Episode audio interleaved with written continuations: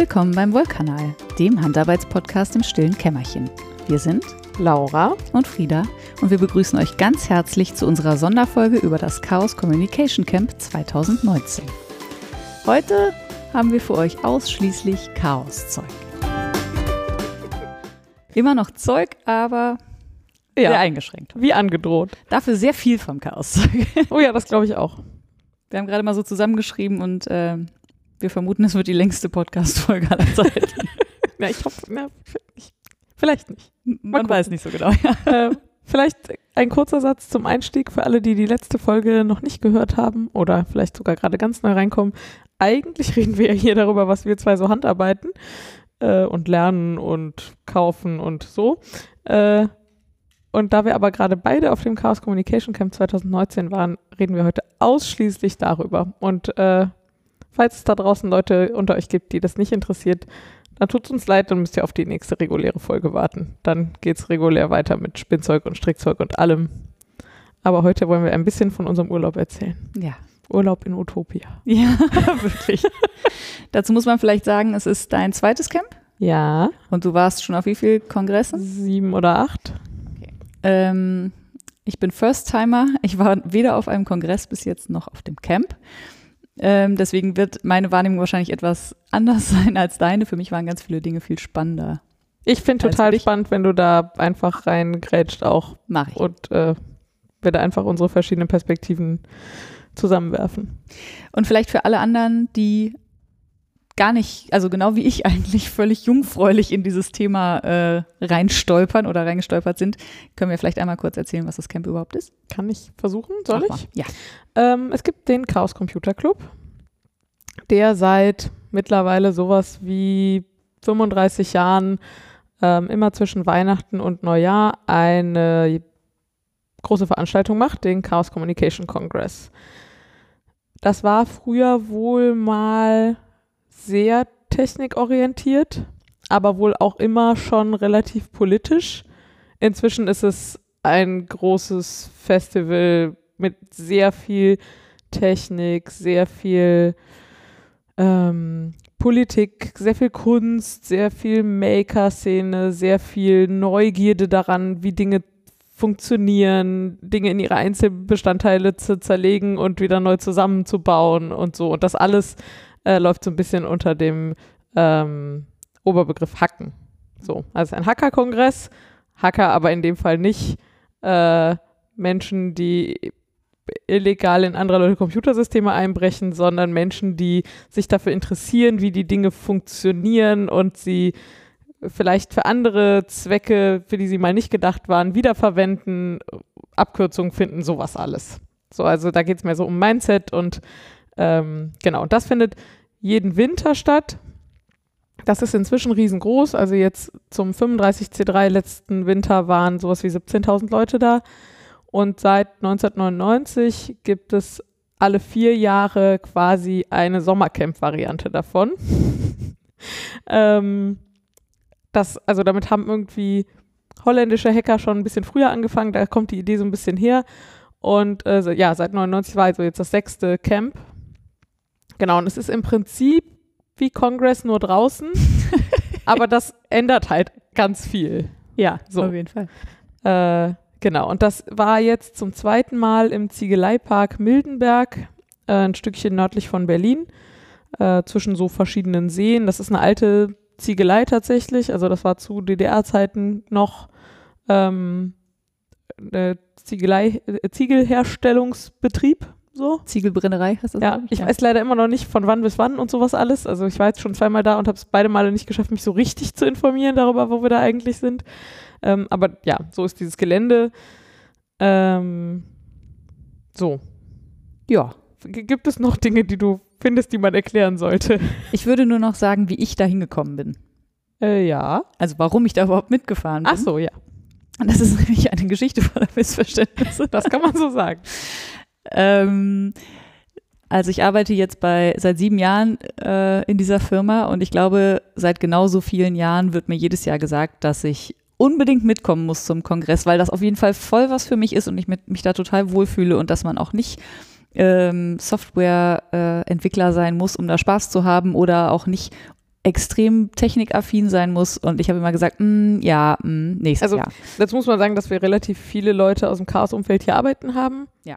Und aber mit noch sehr viel mehr als nur diesen paar Leuten jedes Jahr zum Kongress fahren. Äh, Und wenn du sagst aus dem Chaos-Umfeld, dann meinst du quasi entweder Mitglieder des, also tatsächliche Mitglieder des Clubs oder Leute, die sich in den Hackerspaces, also es gibt quasi Filialen, könnte man vielleicht sagen. Ich glaube, offiziell heißt das Airfast. Äh, Ja, wenn es ein, ein also wirklich ein CCC-Standort ist quasi, dann heißt das ERFA, Ja. Erfahrungsaustauschkreis. Ja. Äh, aber ERFAs und Hackerspaces, also es gibt auch Hackspaces, die keine ERFAs sind und Aber ob es trotzdem ERFAs ohne Hackspace gibt, weiß ich ehrlich gesagt nicht. Erscheint mir unwahrscheinlich, Ja, aber wer weiß. können ja mal einen, einen Handarbeits-Erfa aufmachen. Ähm, also quasi die Filialen des Chaos Computer Clubs äh, gibt es in vielen Städten. Also zum Beispiel gibt es in Düsseldorf das Chaosdorf, in Essen gibt es, glaube ich, Hack im Pott, wenn ich richtig Chaospot heißt Ah, die. Chaospot, genau. Genau. Ähm, Hack im Pott ist eine Veranstaltung, ne? Ja. Ähm, und so weiter und so weiter. Und was wollte ich sagen? Äh, ich ich hab, wollte so, nur einstreuen, dass, Dass ganz relativ viele Leute, haben und genau. aber auch noch viel mehr Leute regelmäßig ähm, Zum über die Kongress Firma fahren. auch organisiert zum Kongress fahren. Genau, und ich bin bis jetzt nie mitgefahren, weil ich immer dachte, ja, ja, ihr könnt mir ja viel erzählen. Ähm, Und Weihnachten, hast du immer gesagt. Ja, nee, Weihnachten. Ja, aber nicht Weihnachten, weil mir Weihnachten so wichtig ist, sondern weil ich Weihnachten meistens bei meiner Familie in, ähm, Ja. in Hamburg verbringe und danach fahren wir eigentlich immer zur Familie meines Freundes und dann ist das immer so blöd, weil irgendjemand muss man immer versetzen und da habe ich gesagt, ja, komm, den, den Stress tue ich mir nicht an quasi. Ähm, wie toll kann es schon sein? Ja. so. Ähm, und dann ist etwas passiert, was alles verändert hat. Es gab nämlich plötzlich einen Film. Dieser Film heißt All Creatures Welcome, also alle Lebewesen willkommen. Ja. sozusagen. ja. Also Kreaturen klingt immer so abschätzig, finde Ja. ich. Aber so. Ähm, und das ist quasi eine kleine Doku über ähm, Den Camp, äh, den Kongress und das Camp. Genau. Und dann wurde ich so gefragt, hast du Lust, den Film mitzugucken? Und ich so, ach ja, kann ich mir mal angucken. Und ich glaube, so nach zehn Minuten dieses Films habe ich meine Kollegen mit offenen, offenem Mund und fragendem Blick angeguckt und gesagt, warum habt ihr mir das nicht gesagt? Und wir hatten dir das natürlich alles gesagt. Natürlich aber alles. Also ihr war offenbar nicht so angekommen. Und genau, und Laura hat mich nur angeguckt, mir die Schultern gezuckt und hat gesagt, ich hab's versucht. Und das kann ich nicht, äh, kann ich nicht leugnen. Sie hat's versucht, es ist einfach nicht angekommen. Aber ähm, der Film hat dann tatsächlich sehr viel verändert, weil das, der einfach sehr, sehr gut die Stimmung transportiert, ähm, finde ich, von diesen Veranstaltungen. Und dann habe ich gesagt, was ist denn das da, da draußen immer in diesem Film? Das ist doch nicht der Kongress, der ist doch im Winter und in so einer, ne, in so einem äh, Kongresszentrum. Ja, das ist das Camp. Was ist denn das Camp? Ja, das ist die Sommerveranstaltung vom Kongress. Aha. Und das ist jedes Jahr? Nein, das ist alle vier Jahre. Okay, wann ist das das nächste Mal? Diesen Sommer. Okay. Freunde, ich brauche ein Ticket. Ja, das ist nicht so einfach. Ja, genau. Ja, dann habe ich aber äh, glücklicherweise, wie gesagt, haben mir viele Leute aus dem Chaos-Umfeld. Ich bin an Tickets gekommen, bin mitgefahren und bin sehr froh, dass ich das gemacht habe. Wir verlinken euch den Film, der ist äh, frei verfügbar, der ist damals gecrowdfundet worden und äh, den kann man auf der ähm, auf mediaccc.de, also auf der Medienseite vom CCC, äh, sich angucken. Den verlinken wir. Wir werden nicht sehr viel anderes verlinken, glaube ich. Ich glaube auch, es ist schwierig. Ja, genau. Also ihr könnt äh, selber so ein bisschen, wenn ihr im Internet sucht, findet ihr Bilder auf Twitter und auf Flickr und, Und auf, auf Instagram. ja, nicht so viel, aber Och. ja. Anscheinend, also trotz. Also ich habe auf der. Veranstaltung sowohl Twitter als auch Instagram verfolgt und Ja. Auf Instagram ist es ist einfach nicht das klassische Instagram-Publikum einfach, Nee, das stimmt. würde ich sagen. Ja. Naja, jedenfalls, also ihr findet Bilder im Netz. Ähm, ansonsten, den Film verlinken wir euch mehr, viel mehr wahrscheinlich nicht. Mal gucken. So. Ja, dann bist du mitgefahren. Ja, da bin ich mitgefahren. Ähm, und dann wurde ich gefragt, also man zeltet dort oder man kommt mit dem Wohnmobil, aber es gibt jetzt kein Hotel oder sowas. Ähm, ihr seid mit dem Bus gefahren, ich war mit dem Zelt da und mein Kollege fragte mich, äh, wo ich denn so zelten wollen würde. Lieber ein bisschen so, wo es ein bisschen ruhiger ist, so ein bisschen mehr so ab vom Schuss oder so mittendrin. ja, das habe ich natürlich geantwortet, mittendrin. Mittendrin war dann wirklich mitten, mittendrin und ähm, da steht auch wirklich Zelt an Zelt. Also da berühren sich die Kanten von den Zelten, ähm, weil 5000 Leute auf so einem Gelände muss man halt auch irgendwo unterbringen. Ähm, ich bin aber total froh, dass ich so mittendrin war, weil mir das das total erleichtert hat, auch Leute kennenzulernen und äh, Sachen mitzukriegen und auch in meinem Fall ein bisschen schwierig, mich zu orientieren. Ich habe manchmal so ein bisschen Orientierungsprobleme. Ähm, das war, das war sehr schön. Und die Stimmung war halt da auch immer sehr, äh, wie sagt man, lustig. Also es war immer viel los und es gab viel zu gucken und so. Insofern bin ich sehr froh, dass ich das gemacht habe. Also ich habe im, es, das Camp ist so aufgeteilt in, ähm, also nicht nur, aber auch in Villages. Ähm, das sind dann so Zusammenschlüsse aus verschiedenen Hackspaces. Äh, Teilweise ganz klein und teilweise riesengroß. und teilweise halt auch gar nicht äh, in Deu aus Deutschland. Also es gab zum Beispiel die Italian Embassy, wenn ich Ja. richtig informiert Es bin. gab ein Schweizer Zelt. Genau, und ähm, die, der Zusammenschluss aus den ganzen ähm, Hackspaces so im ähm, Ruhrpott und im Rheinland heißt dann so, also so ganz grob, heißt Chaos West. Und das ist halt, wie gesagt, mittendrin. Und da hatte ich mein Zelt. Das war sehr schön. Ja. Dann, Ja, äh, wir können noch so ein bisschen was erzählen zu dem, was so auf dem Papier das Camp ausmacht, ja. damit wir es mal gesagt haben. Mhm. Das ist aber nicht das, was das Camp eigentlich ausmacht. Mhm. Also auf dem Papier hat das Camp genau wie der Kongress einen Vortragsplan. Also es gibt ähm, Vorträge. Auf dem Kongress sind die halt in so einer sinnvollen Vortragssälen, beziehungsweise seit der Kongress in Leipzig ist in so Messehallen, die so bestuhlt sind wie Vortragssäle. Ähm, und auf dem Camp gab es dafür jetzt zwei große Zirkuszelte. Ähm, und da war Vortragsprogramm, also das Camp ging offiziell vom 21. bis zum 25. August und an den fünf Tagen war auch Vortragsprogramm von mittags bis spät in die Nacht ähm, zu allem Möglichen. Ja, wirklich zu allem möglichen. Technik, Politik, Koffein. Umweltschutz, whatever. Also wirklich ganz viel. Auch das kann man sich angucken. Die Sachen sind tatsächlich auch alle aufgezeichnet worden. Die findet ihr auch auf mediaccc.de. Ähm, und so, das ist so der ganz offizielle Fahrplan, heißt es. Und dann gibt es immer noch sehr viele Self-Organized Sessions, also Leute, die sagen, ach, ich biete hier irgendwie einen Workshop an zu XY. Äh, das sind dann auch manchmal Vorträge, das sind wirklich Workshops, das ist ganz viel so, hey, ich bringe euch bei, wie man lötet oder irgendwelche so- solche Sachen. Mhm.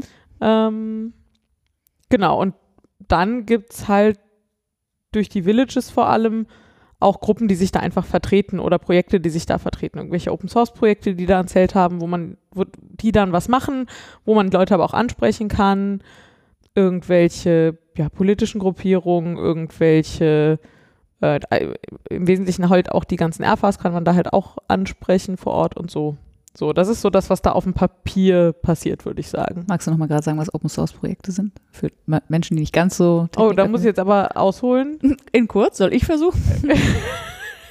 äh, naja, man kann Software, wenn man sie schreibt, also die meisten Leute schreiben Software ja, damit andere Leute damit was machen. Und es gibt so verschiedene Philosophien. Und entweder man schreibt die Software und verkauft sie gegen Geld und dann darf man sie nur benutzen, wenn man dafür Geld bezahlt hat. Ähm, Und- Oder nicht. und dann ist sie in der Regel closed source, also so, dass quasi, keine Ahnung, wenn ihr jetzt ein Windows bei euch auf dem Computer installiert, dann gibt Microsoft euch halt nicht den Source Code für das Windows, sondern die bauen das Windows fertig. Ich wollte gerade sagen, brennen das auf CD, aber das ist, glaube ich, heute anders. Hatte schon sehr lange kein Windows Ich bin mehr ehrlich gesagt nicht sicher.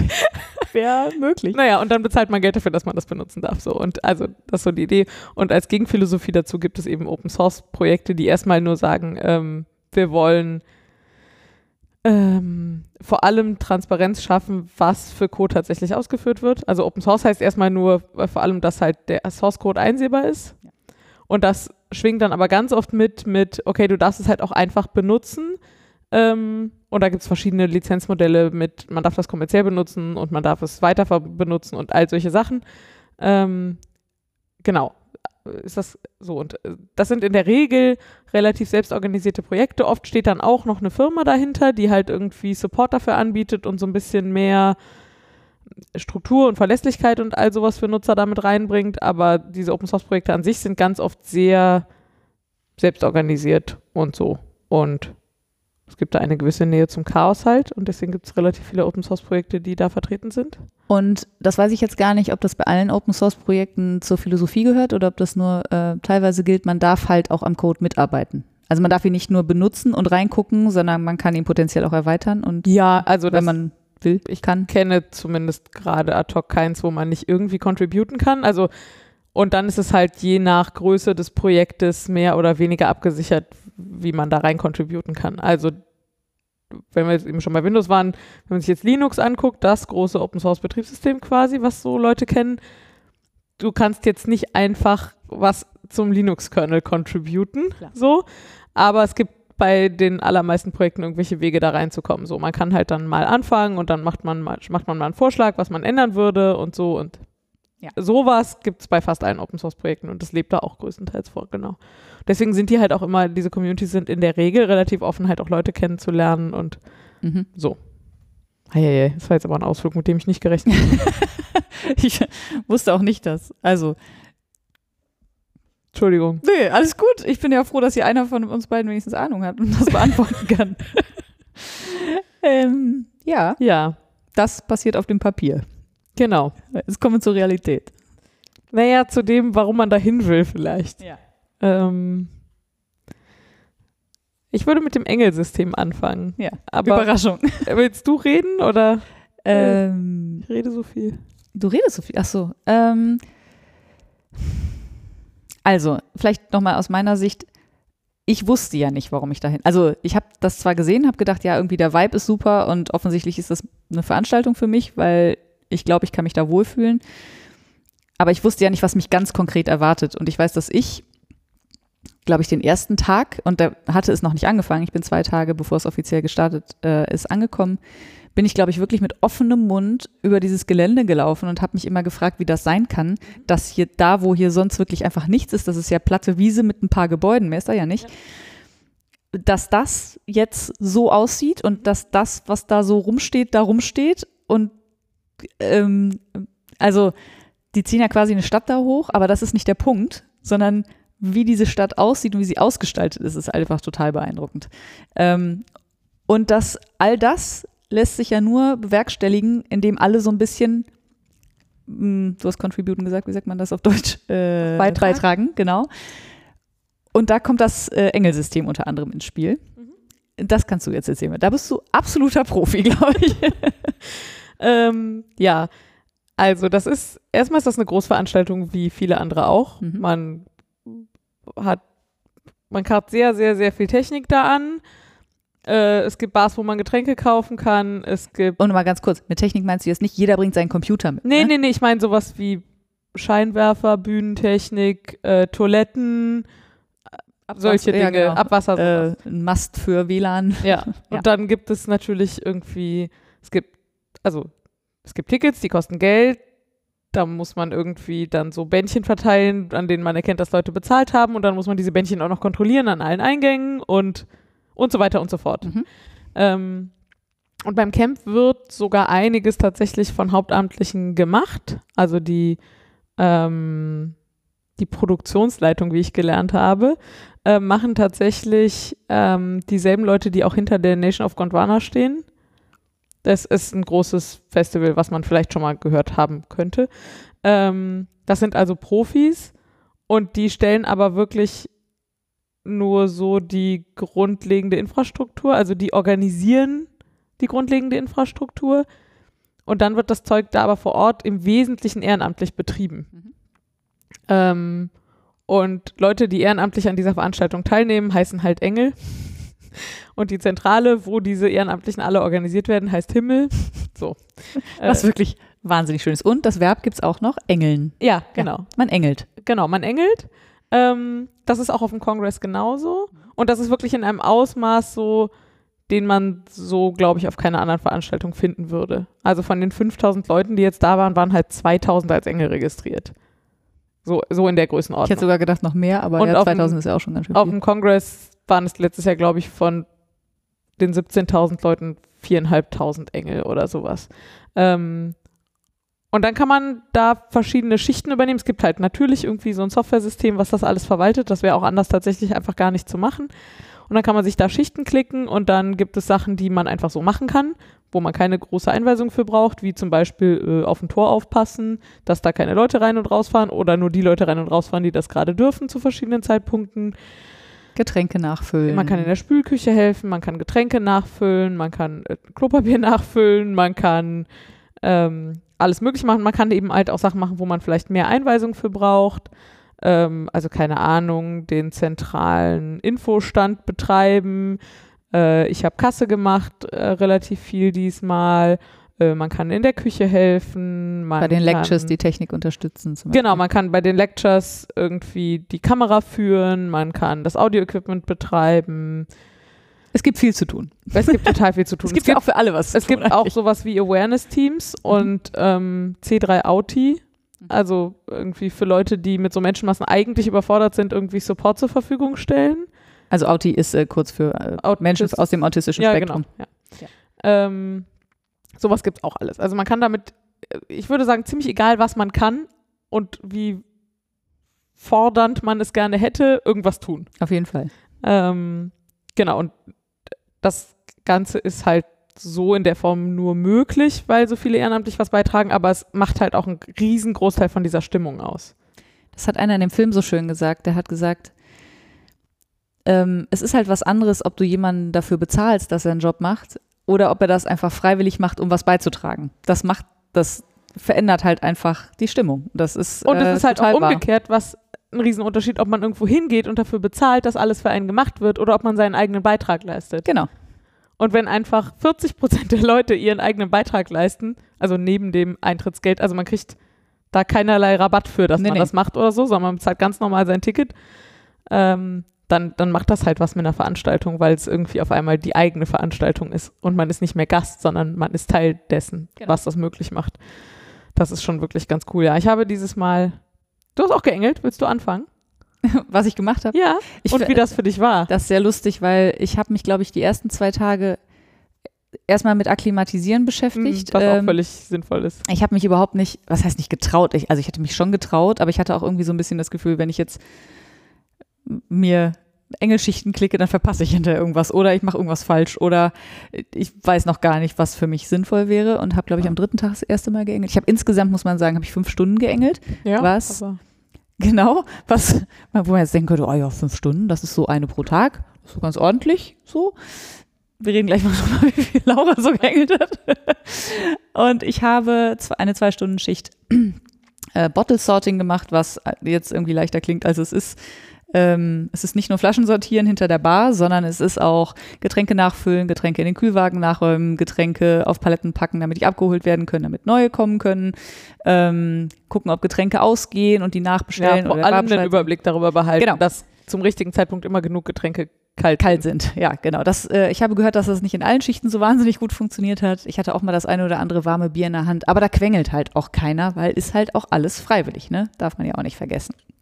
Ähm, das war eigentlich total nett. Ich habe das zusammen mit einem äh, Dänen gemacht, der schon auf, der auf jedem Kongress war und auf jedem Camp, bis auf dem, bis auf das letzte Camp, weil er dafür kein Ticket bekommen hat und sich da wirklich sehr darüber geärgert hat. Mhm. Aber wir waren ein sehr gutes Team. Wir waren auch gleich, ähm, also so wir haben uns sehr ähnlich den Aufgaben angenommen und haben uns auch danach immer mal wieder auf dem Camp getroffen und nochmal gequatscht und so, was natürlich das Schöne daran ist. Du kommst halt mit Leuten ins Gespräch und in Kontakt, mit denen du halt sonst einfach wahrscheinlich nichts zu tun hättest. Und dafür sind 5000 Leute halt auch noch okay klein. Also ja, 5000 Leute sind unfassbar viel, aber es ist klein genug, dass man innerhalb von diesen fünf Tagen dann Leute auch sieht, immer ja. wieder über den Weg läuft. Genau.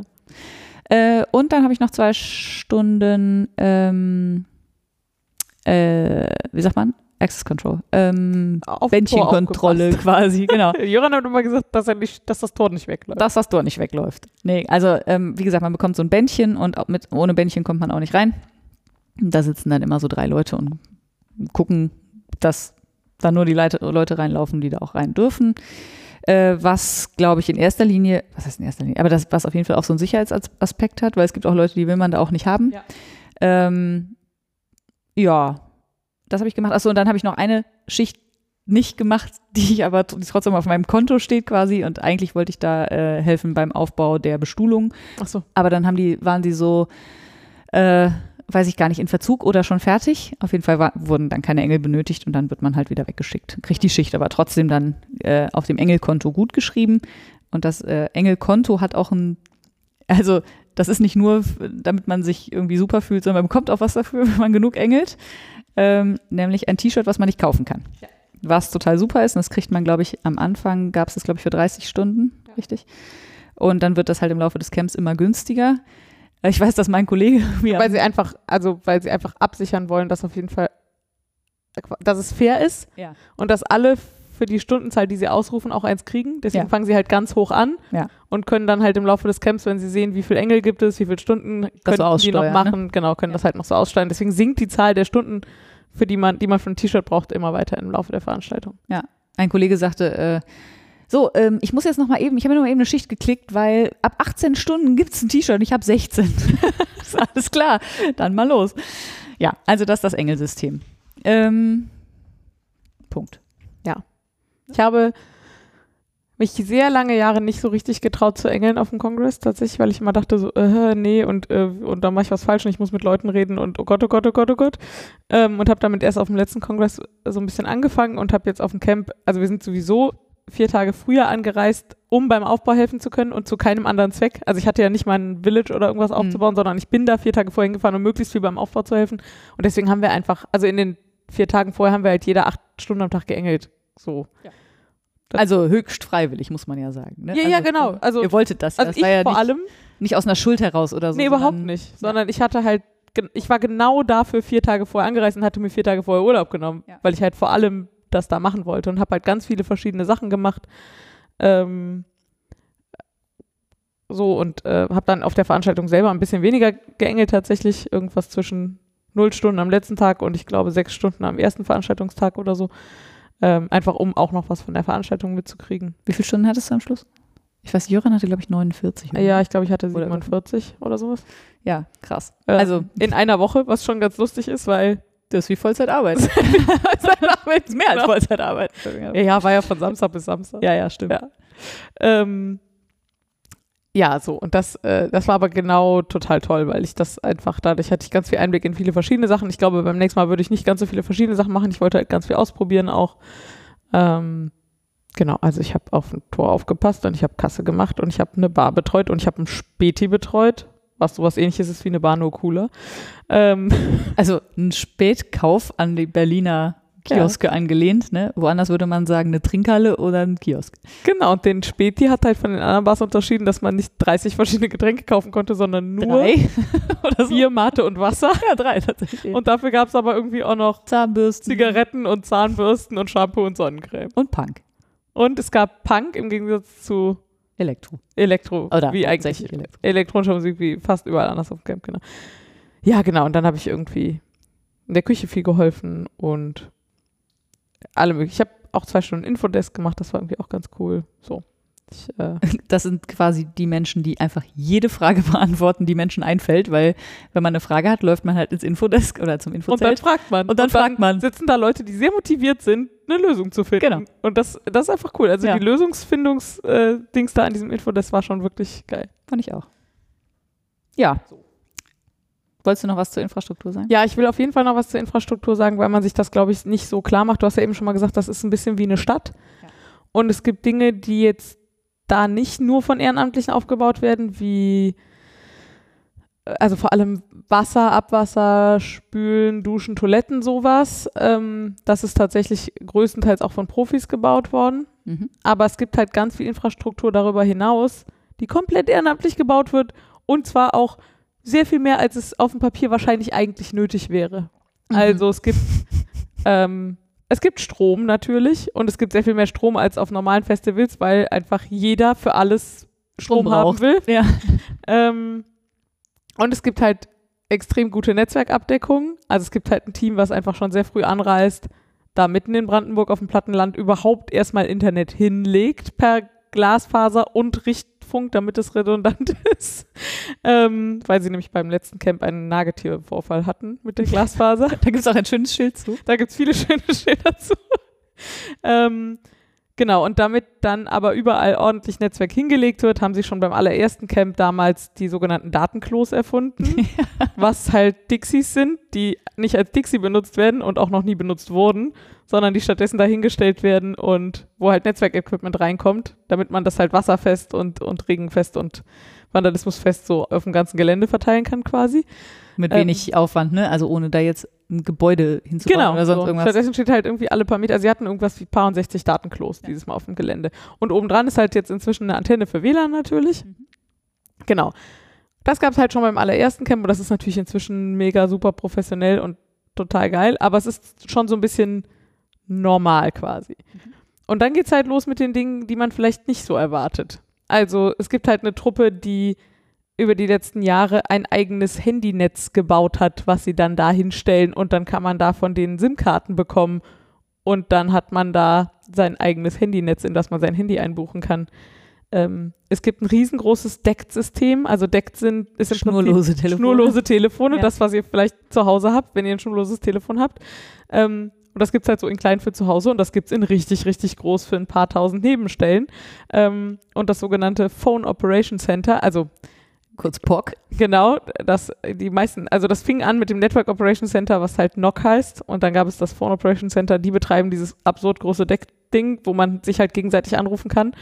Ähm, Nur in der Durchwahl, ne? Muss man sagen. genau, jetzt- also man, keine man bringt halt drei, fünf, fünf, sechs. Telefon von zu Hause mit und dann klickt man sich da einen Account und dann ist man da irgendwie unter einer vierstelligen Zahl erreichbar für den Rest der und Woche. überall klingeln schöne 90er Jahre Klingeltöne. Ja, weil diese ganzen schnurlosen Telefone alle dieselben vier Klingeltöne haben. und alle relativ alt sind, weil die meisten halt nur noch ein Handy haben. und Ja. so.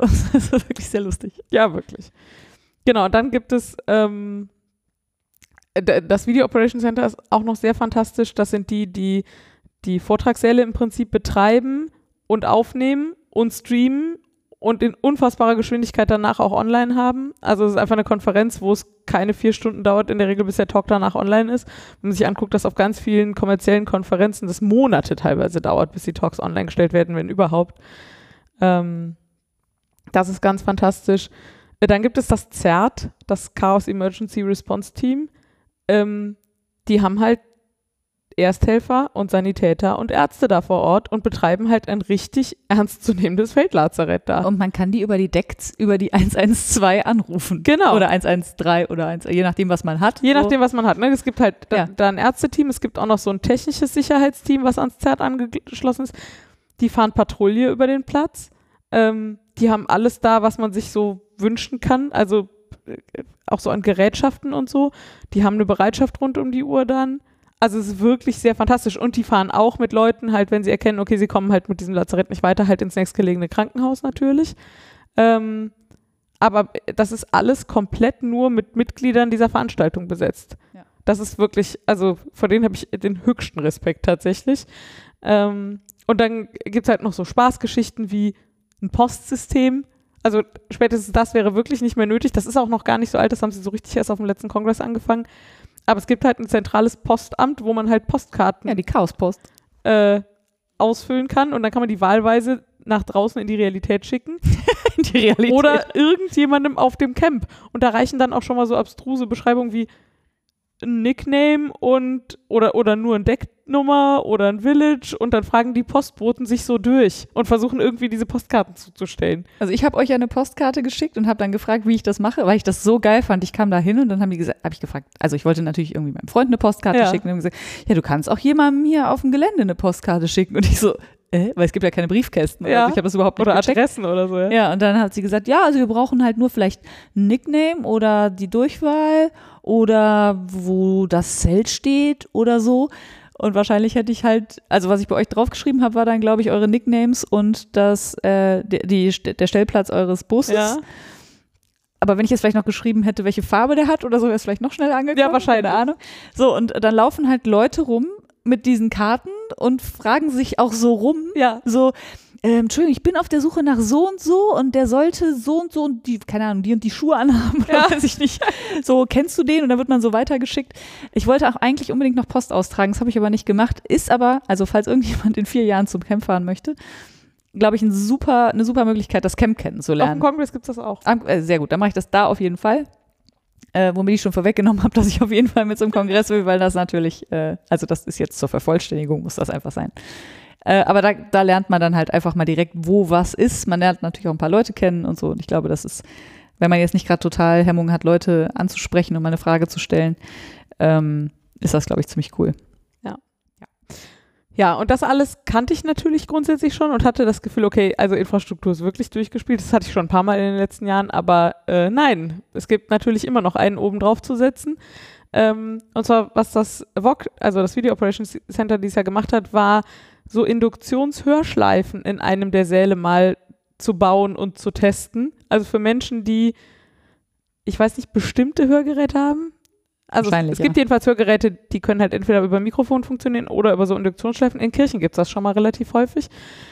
Ja, und jetzt gab es halt für Leute, die so ein Hörgerät haben, irgendwie in diesem einen Vortragssaal den Ton direkt über so Induktionsschleifen und so. Und also wirklich, also auf was für Ideen Leute auch kommen, nochmal irgendjemanden abzuholen und nochmal über dieses nachzudenken und über jenes nachzudenken und so. Ja. Das hat mich einfach wieder total umgehauen. Ja, das ist wirklich, äh, wirklich krass. Also gerade auch, ich, was heißt jetzt Menschen mit Behinderung, aber keine Ahnung, wenn man schlecht hört oder schlecht sieht oder aus dem autistischen Spektrum ist oder äh, so, dann ist man da trotzdem einfach sehr, sehr gut aufgehoben, weil sich Menschen dieser Problematik annehmen und nicht sagen, ja, es sind ja nur 50 oder so, ne, sondern ach so, ja gut, hatten wir gar nicht auf dem Schirm, lass mal gucken, was wir da machen. Genau, können. das ist halt zumindest immer die Reaktion, ne? Also es, ja. ich fand eine super Story diesmal, ähm, es gab dieses Dusch Wonderland.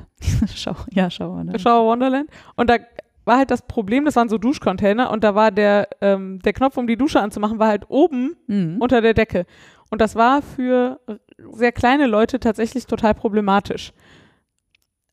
Und ich habe dann gelernt, dass die Orga durchaus Rollifahrer hat, mit denen sie vorher so eine Veranstaltung einmal durchkaspern, um zu gucken, ob die Veranstaltung rollitauglich ist. Ah. Deswegen gab es diese Rolli-Dixie-Klos. Mhm. Also es gab so Dixie-Kombi-Container, die halt so breit waren, dass man mit dem Rollstuhl da reinkam, wo dann Duschen und Toiletten drin waren.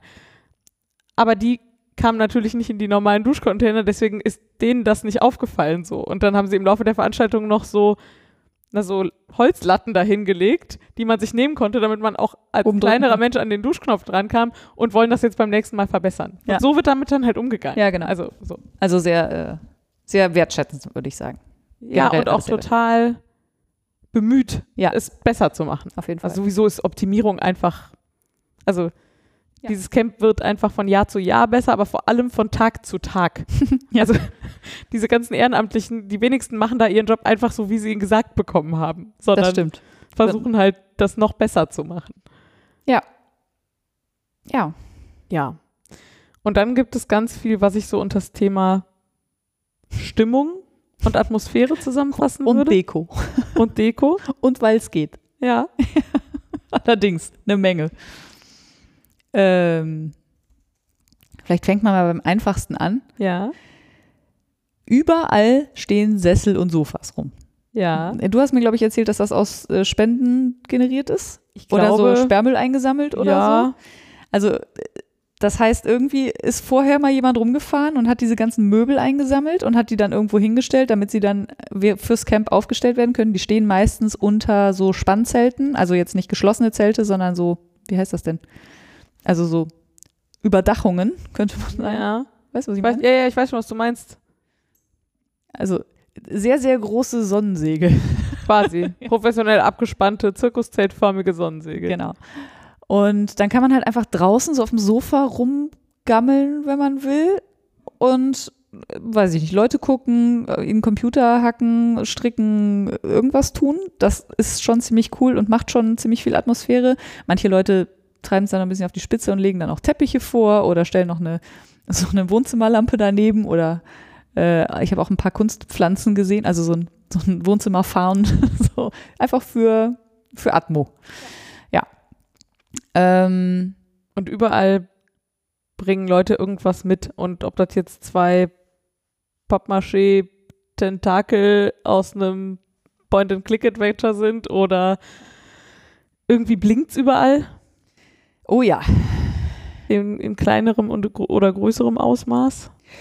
Und alles ist beleuchtet, aber nichts ist normal beleuchtet. Also nichts ist so beleuchtet wie hier so eine Deckenleuchte. Ja. Und eigentlich ist alles farblich beleuchtet. Also grün, Quasi rot, kein lila. weißes Licht. Nee, es gibt eigentlich kein weißes Licht. Also es gibt alles andere und davon auch eine Menge, Ja. aber es gibt eigentlich kein weißes Licht. Ähm, was das Ganze einfach wirklich quietschbunt macht und Und Leute sagen auf Fotos, wenn sie Fotos sehen, gerne schon mal, sieht aus wie Kirmes. Ja. Aber es fühlt sich überhaupt nicht wie Kirmes an, oder? Nee, weil es nicht so hell ist wie Kirmes, weil die Kirmesstände sind ja meistens so sehr überbeleuchtet, ne? Ja. also sehr grell. Und da ist es gar nicht grell, es ist mehr so, Ja, atmosphärisch. ja, irgendwie. keine Ahnung, so wie eine Grillparty. Eine sehr, Ja. sehr große Grillparty mit schönen Lichterketten Ja. und so- also so von der Stimmung her. Ja. Und ähm, also was übrigens auch dazu führt, dass man ab 8 Uhr eigentlich nirgendwo mehr stricken kann, weil das Licht nicht mehr da Das ist. stimmt. Also es Das- ist das nicht vorher stimmt genug zum Stricken ja. oder so. Ähm, aber es ist halt nicht ungemütlich, es ist halt ganz im Gegenteil, es ist mega gemütlich, weil sehr viel buntes Licht und keine Ahnung, dann gibt es dann eine angestrahlte Palme mitten in dem Ding, also die aus so Holzlatten zusammengebaut ist und die leuchtet dann quasi jede Stunde in einer anderen Farbe oder da lau laufen so regenbogenfarbene äh, äh, Lichter, Lichter, wie heißt das? Licht, Lichterschläuche Mhm. durch so Rohre und so. Also überall ist es nett. Und dann ist das Ganze, was da sowieso rumsteht, also so alte kleine Bahnen mit so Waggons oder so ein Ziegelsteinhaufen oder die Gebäude, das ist halt alles sehr schön mit einbezogen. Also das steht da nicht einfach nur rum, sondern da hat man dann auch Beleuchtung dran Mhm. gemacht und schöne Beleuchtung. Und dann gibt es so eine Zinnenmauer und dann sind die Zwischenräume blau und die Zinnen sind grün oder umgekehrt, ich weiß Ja. nicht mehr genau. So. Und das macht halt einfach so viel, so viel aus, dass da so viel Beleuchtung, so viel Licht ist, wo, wo Menschen sich so viel Mühe auch gemacht haben. Sie haben sich ja Gedanken drüber gemacht. Da geht es nicht nur darum, Licht zu erzeugen, sondern eine Stimmung zu erzeugen. Und das merkt man total. Und gleichzeitig halt auch überall Musik. Äh, sehr unterschiedliche Musik teilweise, Mhm. aber schon, würde ich sagen, hauptsächlich elektronische Musik. Aber schöne, gute elektronische Musik. Auch manchmal sehr gechillt. Äh, in der Disco natürlich nicht so gechillt. Ja, Ach so, Disco habe ich nicht gesagt, ne? Disco gibt's auch. Aber anderes Thema. Ja. Also man kann sich da schon sehr gut, sehr lange einfach irgendwo hinsetzen, Leute gucken, Musik hören, den Ausblick genießen, quatschen, ein Bier trinken, eine Mate trinken, so, so. Genau. Äh, Du hast hier noch Mate-Displays hingeschrieben. Das finde ich auch sehr bezeichnend, weil das äh, so ein Klassiker ist quasi. Ja, wenn man es nicht kennt. Äh, ein Mate-Display ist, also man weiß ja, was so ein Display ist, ne? also quasi eine mh, Fläche aus Leuchtpunkten, Punkten, ja. die man irgendwie, keine Ahnung, kann. Ja, genau. Also keine Ahnung, jeder digitale Wecker hat quasi ein Display. Und ein Mate-Display ist nichts anderes als Mate, also Mate ist dieses Hackergetränk. Äh, das ist ein, ein, eine Mate, also aus Mate-Tee und Das ist ein Eistee Zucker? auf, auf Mate-Basis. Genau, ein Eistee auf Mate-Basis. Mit Kohlensäure. Und sehr, sehr, sehr viel Koffein. Deswegen trinken äh, diese Hacker das gerne, weil man dann sehr lange wach bleiben kann und bis tief in die Nacht einfach programmieren kann, ohne müde zu sein. Ist also der bessere Kaffee. Ähm, und dann gibt es halt die Kisten dazu, da stehen diese Flaschen drin und wenn man die quasi Auf die Seite auf die. Seite legt und dann mehrere übereinander stapelt und nebeneinander stellt, dann kann man halt Und dann LEDs in jede einzelne Flasche macht. Genau. Dann kann man quasi, wenn man dann auf die Böden guckt, also von hinten quasi auf den Kasten guckt, dann kann man halt das als Display benutzen und kann da Sachen reinprogrammieren. Zum Beispiel ein digitales Lagerfeuer. Offenes Feuer ist nicht erlaubt, aber man geht da vorbei und dann flackert da quasi ein Lagerfeuer. Ähm, oder Schriftzüge. Also man kann dann da, weiß ich nicht, irgendwelche Messages, äh, wenn man will, auf so ein, auf so ein Mate-Display Ja. packen. Und ich war, also das hat mich wirklich Tetris spielen. Tetris spielen auf dem Mate-Display, genau. Ja, das war, das fand ich schon sehr beeindruckend. Also offensichtlich ein Klassiker hatte ich, aber so sieht man ja im wahren Leben so nicht. Also ich zumindest nicht. Ja, und auch sonst so sehr viel digitales ähm, Feuer. also auch Lagerfeuer, wo sich Menschen Mühe gegeben haben, dass es aussieht wie ein Lagerfeuer. Manchmal digital, aber manchmal auch einfach ein Ventilator, wo man so rote Stoffstreifen Mhm. dran gemacht hat und den Ventilator auf den Boden legt und dann flackert das halt so, ist auch sehr lustig. Äh, digitale Fackeln stehen überall rum, also Mhm. so hohe Stangen, wo oben so ein rundes Ding drauf ist und das ist dann auch programmiert und äh, sieht aus wie eine Fackel. Sieht tatsächlich aus wie eine Fackel. Vor allem, wenn man keine Brille auf hat. Ähm, ja, gibt es sonst noch irgendwie. Ach so, dann gibt es oben in der Mitte ist, so ein, also in der Mitte von dem Gelände ist so ein kleiner Hügel, da steht ein Turm drauf. Naja. Und da haben die einfach mal amtliche Scheinwerfer drauf Mhm. geschnallt. Ich weiß nicht, was würdest du sagen, Reichweite? Ach, keine Ahnung.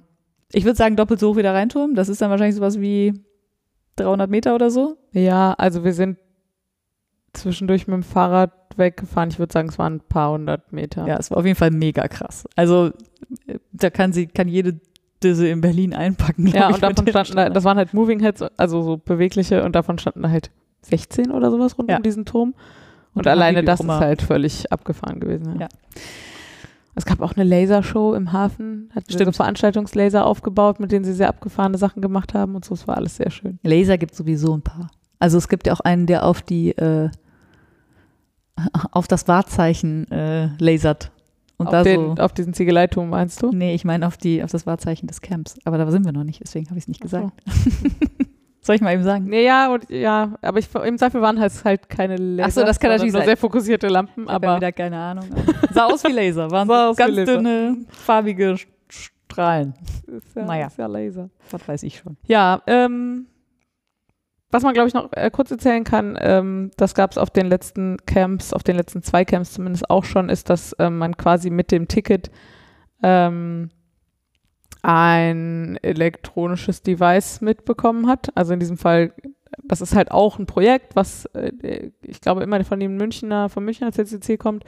Ähm, und dieses Mal war das äh, quasi ein, ein Variable, sagt man, glaube ich. Ich habe keine Ahnung. Naja, also sowas wie eine Smartwatch. Ja. Genau, Was für ums Handgelenk. aber halt in selbst gebaut. Also Mhm. so zwei Platinen, die man zusammenschrauben musste. Da war dann ein Display drauf und ein kleiner Akku. Und dazu gab es irgendwie noch so ein Klettband. Ähm, und das Ganze halt auch wieder Open Source spezifiziert. Und man kann halt dann einfach, man kriegt halt eine Anleitung, wie man das Ding programmiert. Und dann wird es quasi so als Spielzeug in die Veranstaltung gegeben und dann sind da im Laufe der Veranstaltung jede Menge Programme geschrieben worden und alle hochgeladen worden. dann gab es quasi so eine Art App Store, wo man sich diese Programme runterladen und auf sein eigenes Ding draufpacken konnte und so. Und das war auch wieder mit super viel Liebe zum Detail gemacht.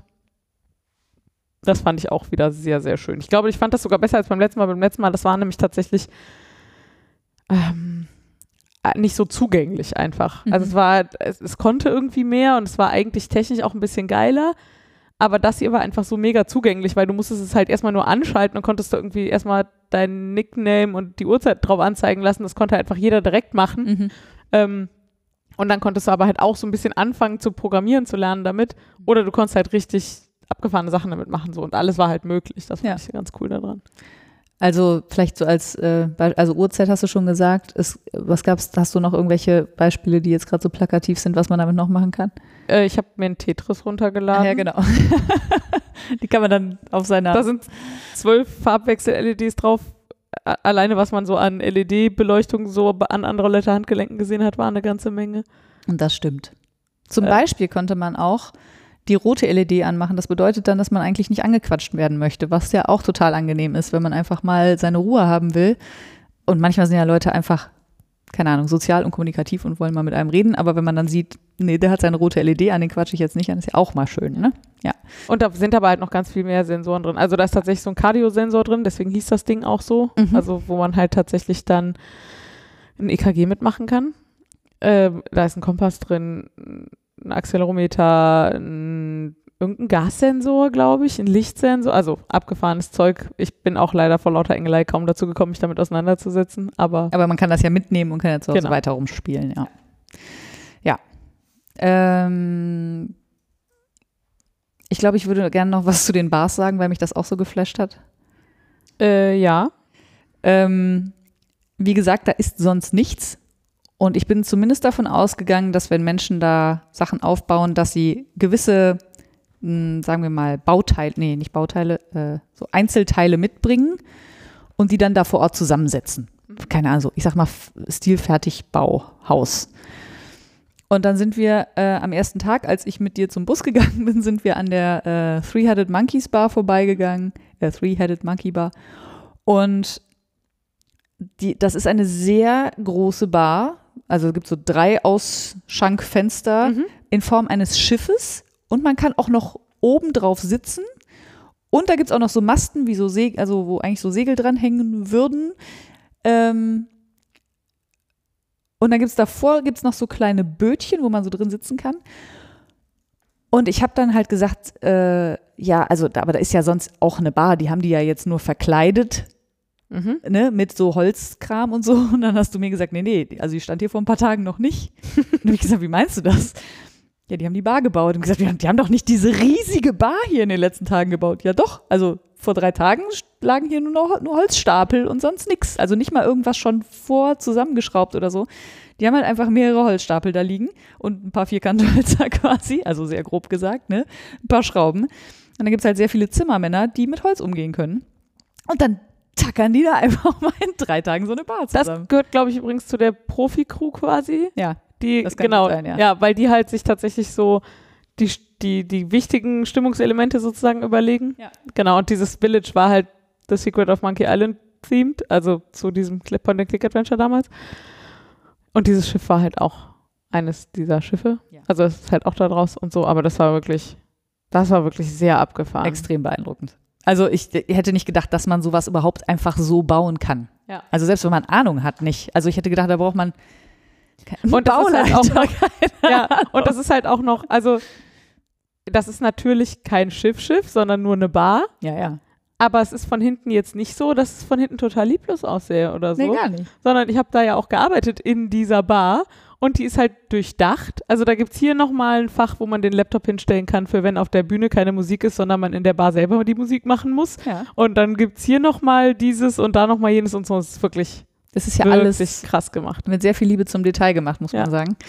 Ähm, und also diese Bar hat mich auf jeden Fall, das war, da hatte ich schon echt einen fetten Wow im Moment. Das Ja. äh, hat mich schon ziemlich weggeblasen. Die Das war auch wirklich, auch abends sehr schön. Das stimmt.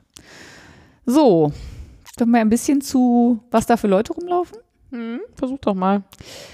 Also das Erste, was mir aufgefallen ist, stimmt das? Ja, ich glaube schon, dass es das Erste war, was mir aufgefallen ist. Ähm, woran man merkt, dass ich äh, gar nicht so, ähm, hm, also dass meine Filterblase doch recht klein ist, offensichtlich. Es gibt eine ziemlich krasse LGBTQ-Präsenz, was bedeutet, ähm, also äh, LGBTQ steht für Lesbian, Gay, äh, Bi, trans, queer. ja, genau. Ähm, und was, also jetzt, wobei man, also Lesbian und Gay sieht man vielleicht ja nicht auf den ersten Blick, aber bei vielen ähm, Transsexuellen kann man es halt noch sehen. Bei, also jetzt nicht bei jedem, weil dann, also wenn man es nicht mehr sieht, weiß man es ja auch nicht. Aber da ist es auf jeden Fall schon so, dass man es, dass man es sehen kann, würde ich sagen. Also es gibt, es gab relativ viele ähm, mh, Naja, also erstmal sehr auffällig finde ich, dass da relativ viele Menschen rumlaufen, die schon relativ deutlich Männer sind, die aber Kleider tragen. Und ich glaube, bei ganz vielen ja. lag das auch daran, dass die einfach gerne mal Kleider tragen. Genau, also, völlig unabhängig von irgendeiner Sexualität oder total. so. Ja, ja. Also ich, Da, damit geht es halt schon los. So, das genau, macht das, weil man kann. Bild schon ne? bunter. So ein Rock ist bequemer und dann hat man auch mehr Platz unten rum oder so, was weiß ich. so. ähm, also wirklich einfach aus einer praktischen Überlegung heraus teilweise oder aus einer, pf, keine Ahnung, so ein Kleid ist halt bequem, ist nur ein Kleidungsstück. muss und ich kann ich keine da draußen halt nicht machen. Ne? Genau. Also- Also, kannst du schon, aber musst du dich halt wahrscheinlich mit dummen Kommentaren oder mit sonst ja. irgendwas auseinandersetzen. Und da hinterfragt das einfach niemand. Da läuft halt jeder so rum, wie er rumlaufen will. all creatures welcome. Ne? Also es ist halt total wurscht, was du anhast, wie du aussiehst, äh, ob du, keine Ahnung, als Typ gerne Lidschatten trägst, mach Oder doch. Nagellack. Oder Nagellack. gab es auch echt, es gab sehr viele Menschen mit lackierten Fingernägeln. Es gab ein, ein Nail Operation Center, nee, Nail Station hieß es, glaube ich, offiziell. Ähm, das wurde auf jeden Fall von einem Mann betrieben. Ja. Und da stand halt wahnsinnig viel Nagellack rum. Der hat ihm dann erklärt, wie man sich die Nägel lackiert, also wie man das richtig macht. Und äh, ja, also es, alle Kategorien, in denen man so im normalen Leben so denkt, werden auf jeden Fall auf den Kopf gestellt und das fand ich extrem angenehm. Ich habe da auf jeden Fall so viele Transmenschen gesehen wie in meinem ganzen Leben vorher zusammengerechnet nicht. Ähm, also der Anteil war wirklich sehr hoch und ich hab, konnte mir dabei zusehen, wie ich mich immer mehr daran gewöhnt habe und die auch gar nicht mehr gesehen habe. Also am Anfang war es wirklich so, "Hä, huch, schon wieder, oh krass, also jetzt gar nicht negativ, ne, sondern es Ja. ist mir noch so aufgefallen und hinterher war es halt einfach so, ja, und das führt aber halt auch dazu, also ich weiß nicht, Menschen. das, also was da Henne und was Ei ist so, aber das geht sicherlich damit einher, dass da halt auch relativ viel Sensibilität für das Thema da ist, ne? Also, dass einfach in ganz vielen Runden überlegt wird, bevor du jemanden einfach mit einem Personalpronomen versiehst. Also mit er oder sie. Ja, ja. genau, so. Und äh, oder geguckt wird, ob die Formulierung jetzt gerade irgendeine Gruppe ausschließt oder so. Genau, ja, ja. sehr viel Awareness. Und ähm, ich muss sagen, ich als Frau habe mich auch extrem wohlgefühlt auf dem Camp, weil das wirklich seit, also das klingt jetzt, glaube ich, ein bisschen blöd, aber das war das erste Mal seit langer Zeit, dass ich mich überhaupt nicht mit irgendwelchen Avancen, welcher Art auch immer, von Männern oder vielleicht auch Frauen, aber das passiert nicht so häufig, aber von Männern auseinandersetzen musste. Also ich wurde nicht, mir wurde nicht hinterhergepfiffen, mir wurde nicht zugezwinkert, ich wurde nicht irgendwie auf dem Weg von A nach B angequatscht, ich wurde nicht angebaggert, also zumindest ist mir nicht aufgefallen, wenn, dann war es auf jeden Fall nicht plump. Ähm, es war einfach sehr, ich wurde nicht angeglotzt auch, ja. und es war wirklich sehr, sehr warm. Das heißt, ich hatte auch nicht immer wahnsinnig viel an. Also, keine Ahnung, mal kurze Hose und Bikini-Oberteil ist halt auch normal. Das kann man ja normalerweise so auf der Straße auch nicht tragen, ohne dass man, ja. dass manche Männer zumindest glauben, das würde bedeuten, dass man unbedingt angequatscht werden will. Da, da gab es einfach diese Stimmung überhaupt nicht, was wirklich extrem befreiend war. Das ist mir erst nach ein paar Tagen so aufgefallen, dass das so ist, fand ich aber echt super. Und das heißt jetzt ja auch nicht, dass, äh, keine Ahnung, ich andauernd, weil ich so eine wahnsinnig super geile Tante bin, äh, andauernd angebaggert werde, aber so, was man so als, als Frau auch ein bisschen ausblendet, glaube ich, weil man sich so dran gewöhnt über die Zeit, dass man halt andauernd irgendwie immer so Sexualisiert wird? Ja, sexualisiert wird oder auch einfach nur, keine Ahnung, ich will halt auch an der Bushaltestelle nicht angequatscht werden und ich will auch nicht, äh, wenn jemand an mir vorbeigeht, hören, ja, äh, schönen Abend noch. Also ich kenne dich nicht. So, ja. Ist, ja, ist doch nur nett gemeint. Ja, ist mir egal, quatsch mich nicht an. Du würdest es ja zum Typen auch nicht sagen. Ja. So. Und das, ähm, da hat man sich so dran gewöhnt, dass die Abwesenheit dieser Tatsache sich erstmal ungewohnt anfühlt, ungewohnt anfühlt aber mega gut. Also ja. das fand ich richtig gut. Ja. Ähm, jetzt muss man auch sagen, wir haben noch gar nichts zum Motto, nee, das ist nicht das Motto, zum, zur Randbedingung gesagt. Also äh, wie die, äh, der Wunsch ist, wie Menschen miteinander umgehen dort. Ah. Ähm, was aber natürlich sehr viel dazu beiträgt. Also der, das, was so über allem schwebt, ist die Aussage be excellent to each other. Äh, die deutsche Übersetzung der Hexen ist ähm, seid vorzüglich zueinander. Also was cool ist, weil excellent ist ja nicht definiert. Ne? Da steht jetzt nicht seid nett zueinander ja. oder seid, weiß ich nicht, äh, höflich zueinander, sondern excellent. Und das kann man ja so ein bisschen selbst so, aber man weiß schon, wann man nicht excellent war. Mhm. Ähm, und ich glaube, dass das alle so, das steht auch überall. Ja. Ähm, und dass das alle immer so im Hinterkopf haben, so ich gebe mir jetzt Mühe, einfach so vorzüglich, wie ich sein kann, zu sein. Ja. Und das, vielleicht schließt das einfach auch ein, nicht einfach Frauen anzulabern. Ohne. Das führt übrigens auch zu sowas wie, am ersten Tag habe ich noch überlegt, ob ich mein Fahrrad jetzt anschließe, wenn ich fünf Minuten irgendwo reingehe. Und am letzten Tag habe ich mein Fahrrad vier Stunden lang unabgeschlossen mit Laptop und extrem viel Bargeld in der Fahrradtasche irgendwo stehen lassen ja, genau. und bin mal vier Stunden engeln gegangen. Ja. Weil das, das Flair da halt so macht, so, weil das so ist das da. Ja, sagt ein Kollege auch. Das cool, also das Allercoolste ist hier, du kannst dir deinen Laptop auf den Tisch stellen, kannst weggehen, drei Stunden später wiederkommen, dann steht der da. Ja, das Einzige, noch. was halt passieren kann, ist, dass wenn es anfängt zu regnen, jemand anders deinen Laptop in Sicherheit bringt. Genau. So. Irgendwer sagte, es gibt da so eine relativ aktive Lockpicking-Szene, also Leute, die sich damit beschäftigen, wie Schlösser funktionieren und ja. wie man die aufmachen kann und so. Und es gab irgendwie an einem dieser heißen Tage, haben sie ein Auto entdeckt, wo jemand einen Hund drin eingeschlossen ja, hatte. Und das haben sie nicht einfach die Scheibe eingeschlagen, um den Hund zu befreien, sondern jemand hat dieses Schloss verlockpickt, damit da nichts drankommt. Und hat dann die Tür aufgemacht und dann dieses Auto bewacht. Ja. Von diesem Menschen, der Damit seinen Hund im Auto eingeschlossen hatte. weil da war ja jetzt die Tür auf, könnte ja einer was klauen. Ja.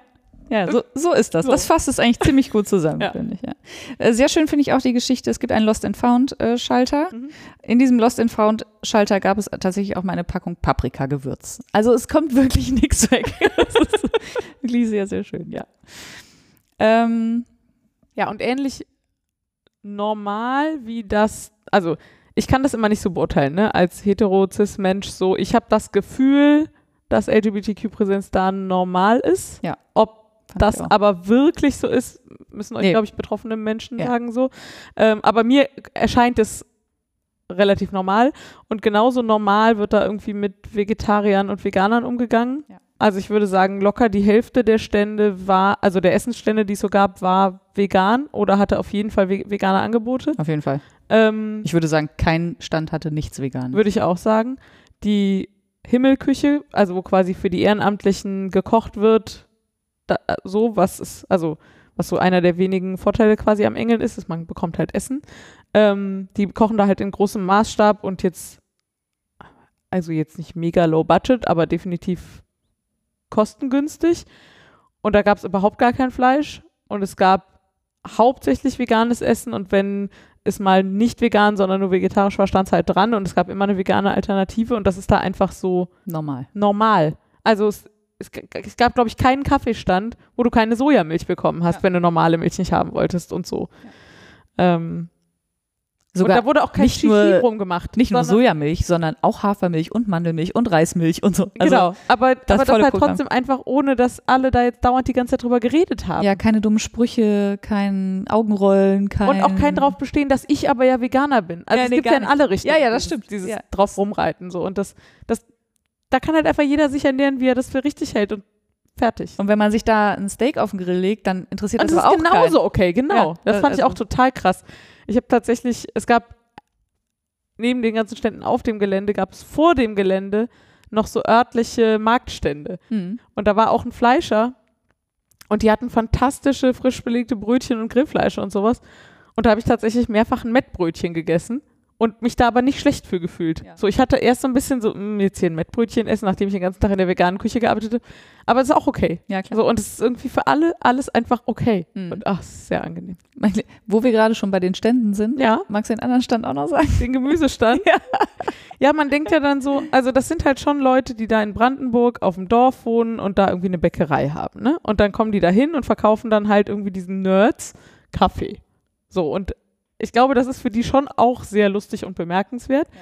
Und die gehen da aber echt cool mit um, alle miteinander. Also der Fleischer war cool, der Bäcker war cool und der Gemüsebauer von um die Ecke hatte ein Schild aufgestellt, da stand drauf, vom, Hack, äh, vom Acker zum Hacker. Ja. so, und das sagt einfach alles. Also eine Tafel hatten die selber beschrieben. Ja. Ja, das war wirklich, das war auch wirklich sehr gut, dieser. Und die standen da halt jeden Tag und die sind auch explizit für diese Veranstaltung angefragt worden und sagen, also so, ich habe mit dem Bäcker gesprochen, der sagte, ähm, er wäre schon das zweite Mal da und das wäre auf jeden Fall eine ganz andere Veranstaltung, als wenn er sonst mal so auf einem Festival ist oder so. Die Leute wären so höflich und so. So, das wäre mal so es nett. auch wirklich, ich habe ja auch an diesen Bars gearbeitet. Es ist einfach der absolute Normalfall, dass alle bitte Danke sagen. Ja. und freundlich Und sind wo und hast du das sonst lächeln auf einer und keiner mosert und Ja. keiner quengelt rum oder ist unzufrieden oder sonst was. Ich glaube, ich habe einmal gesagt, da hat mir einer, Gott sei Dank geschlossen, ein wirklich warmes Bier hingestellt. Also wirklich warm, warm. Ja. Und dann habe ich ihn angeguckt und gesagt, ich bin eigentlich nicht so, aber hast du das vielleicht noch ein bisschen kälter? Und dann hat er aber auch nicht rumgemosert oder mit den Augen gerollt und hat gesagt, oh ja, ist gerade ein bisschen schwierig, weil Kühlkette war unterbrochen so. Also nicht Kühlkette war unterbrochen, sondern wir haben nicht genug kalte Getränke Ja, nachgeliefert die- bekommen quasi. Genau, der Nachschub war. Ähm, aber ich guck mal. Und dann hat er halt einfach ein paar Flaschen umsortiert und hat mir halt ein kühleres, also es war immer noch nicht eiskalt, aber es war kühler und so. Und dann kann man das einfach so miteinander machen und dann, wie gesagt, fühlt sich auch keiner doof dabei. Ja. So. Äh, wir haben ja noch stehen viele andere Communities. Ja. Das kann man, glaube ich, gar nicht so richtig erfassen. Also Schwierig, ne? es gab, also es gibt total viel aus der Kunstszene, was da irgendwie so Installationen macht. Dann gibt es Leute aus der Maker-Szene. Dann gibt es Leute, die Bäume einstricken und einhäkeln. Dann gibt es Leute, die eher so aus der Bildungsecke kommen und irgendwie äh, Angebote für Kinder machen. Dann gibt es relativ viele Gruppen aus dem linken politischen Spektrum, die alles Mögliche machen. Also Fridays for Future war zum Beispiel jetzt einfach mit einem Village da. Ja. Und also es, es ist wirklich extrem bunt, so würde ich sagen.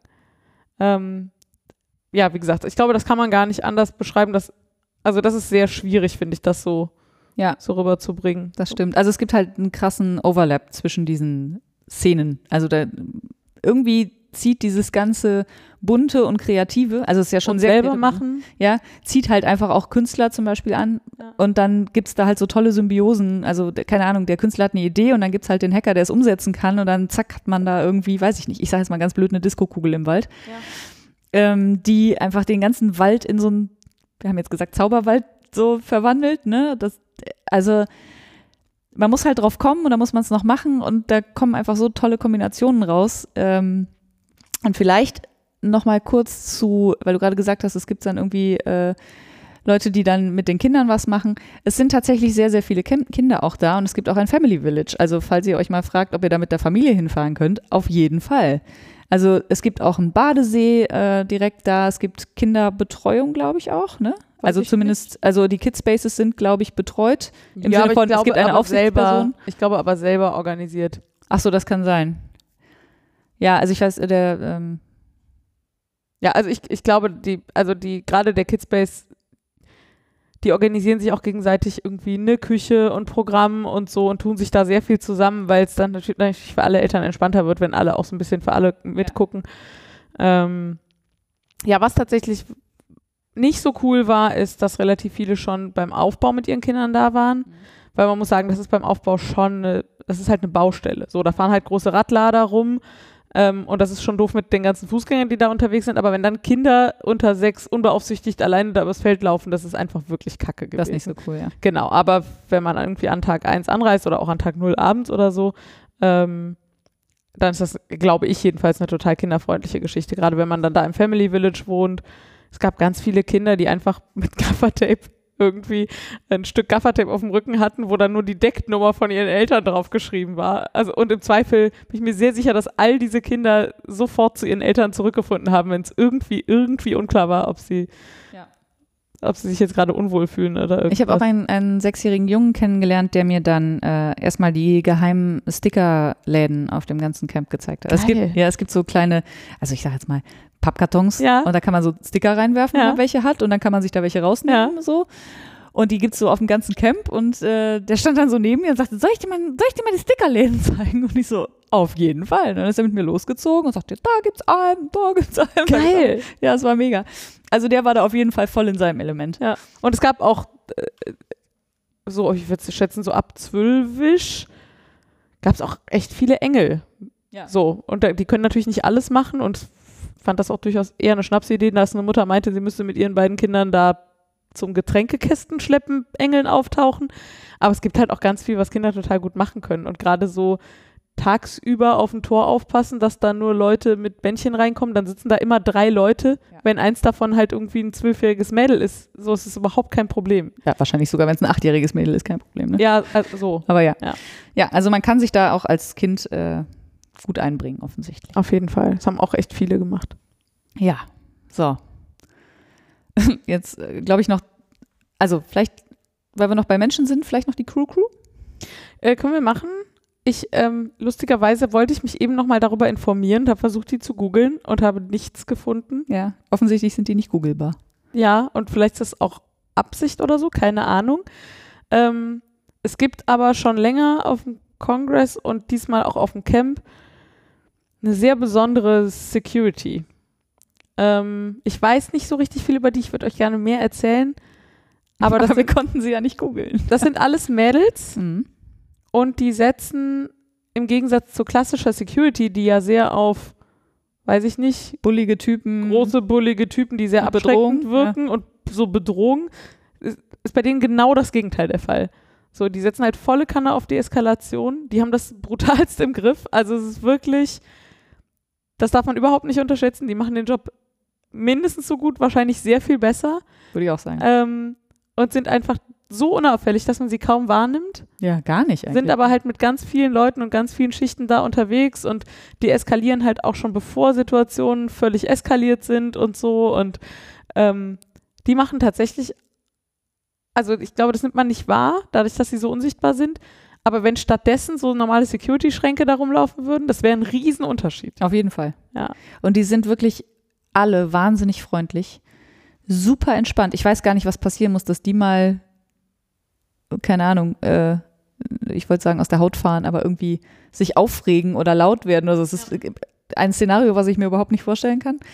Ähm, die Und ich habe durchaus mehrere, also ich habe auch an der Kasse gearbeitet, ich habe durchaus auch Situationen mitbekommen, die ich als kritisch eingeschätzt hätte, im Sinne von, ich war über oder ich wäre überfordert gewesen, wenn ich damit konfrontiert gewesen wäre und so. und ne? die nicht, ne? Nee, überhaupt nicht Ja. so. Nee, ist halt einfach ganz klar und souverän alles aussortiert. So. Und die sind halt auch Ansprechpartner, falls du, also falls entweder du eine Situation hast, die dir irgendwie, weiß nicht, unangenehm, Unangenehm, war ja. oder wenn dir irgendwas passiert ist oder jemand sich nicht gut benommen hat oder so, oder du auch wenn du das beobachtest, dann kannst du die halt ansprechen und denen das sagen und die wissen dann, wie sie damit umzugehen haben, ähm, was wirklich super cool ist. Also das gibt einem halt total viel Sicherheit, ohne dass man jetzt, also dafür, dass da doch auch relativ viel Alkohol konsumiert wird, ist das wirklich ein extrem friedliches Festival, muss ich sagen. Extrem, ja. Also ich, dass sich da jetzt betrunkene Männergruppen prügeln oder so,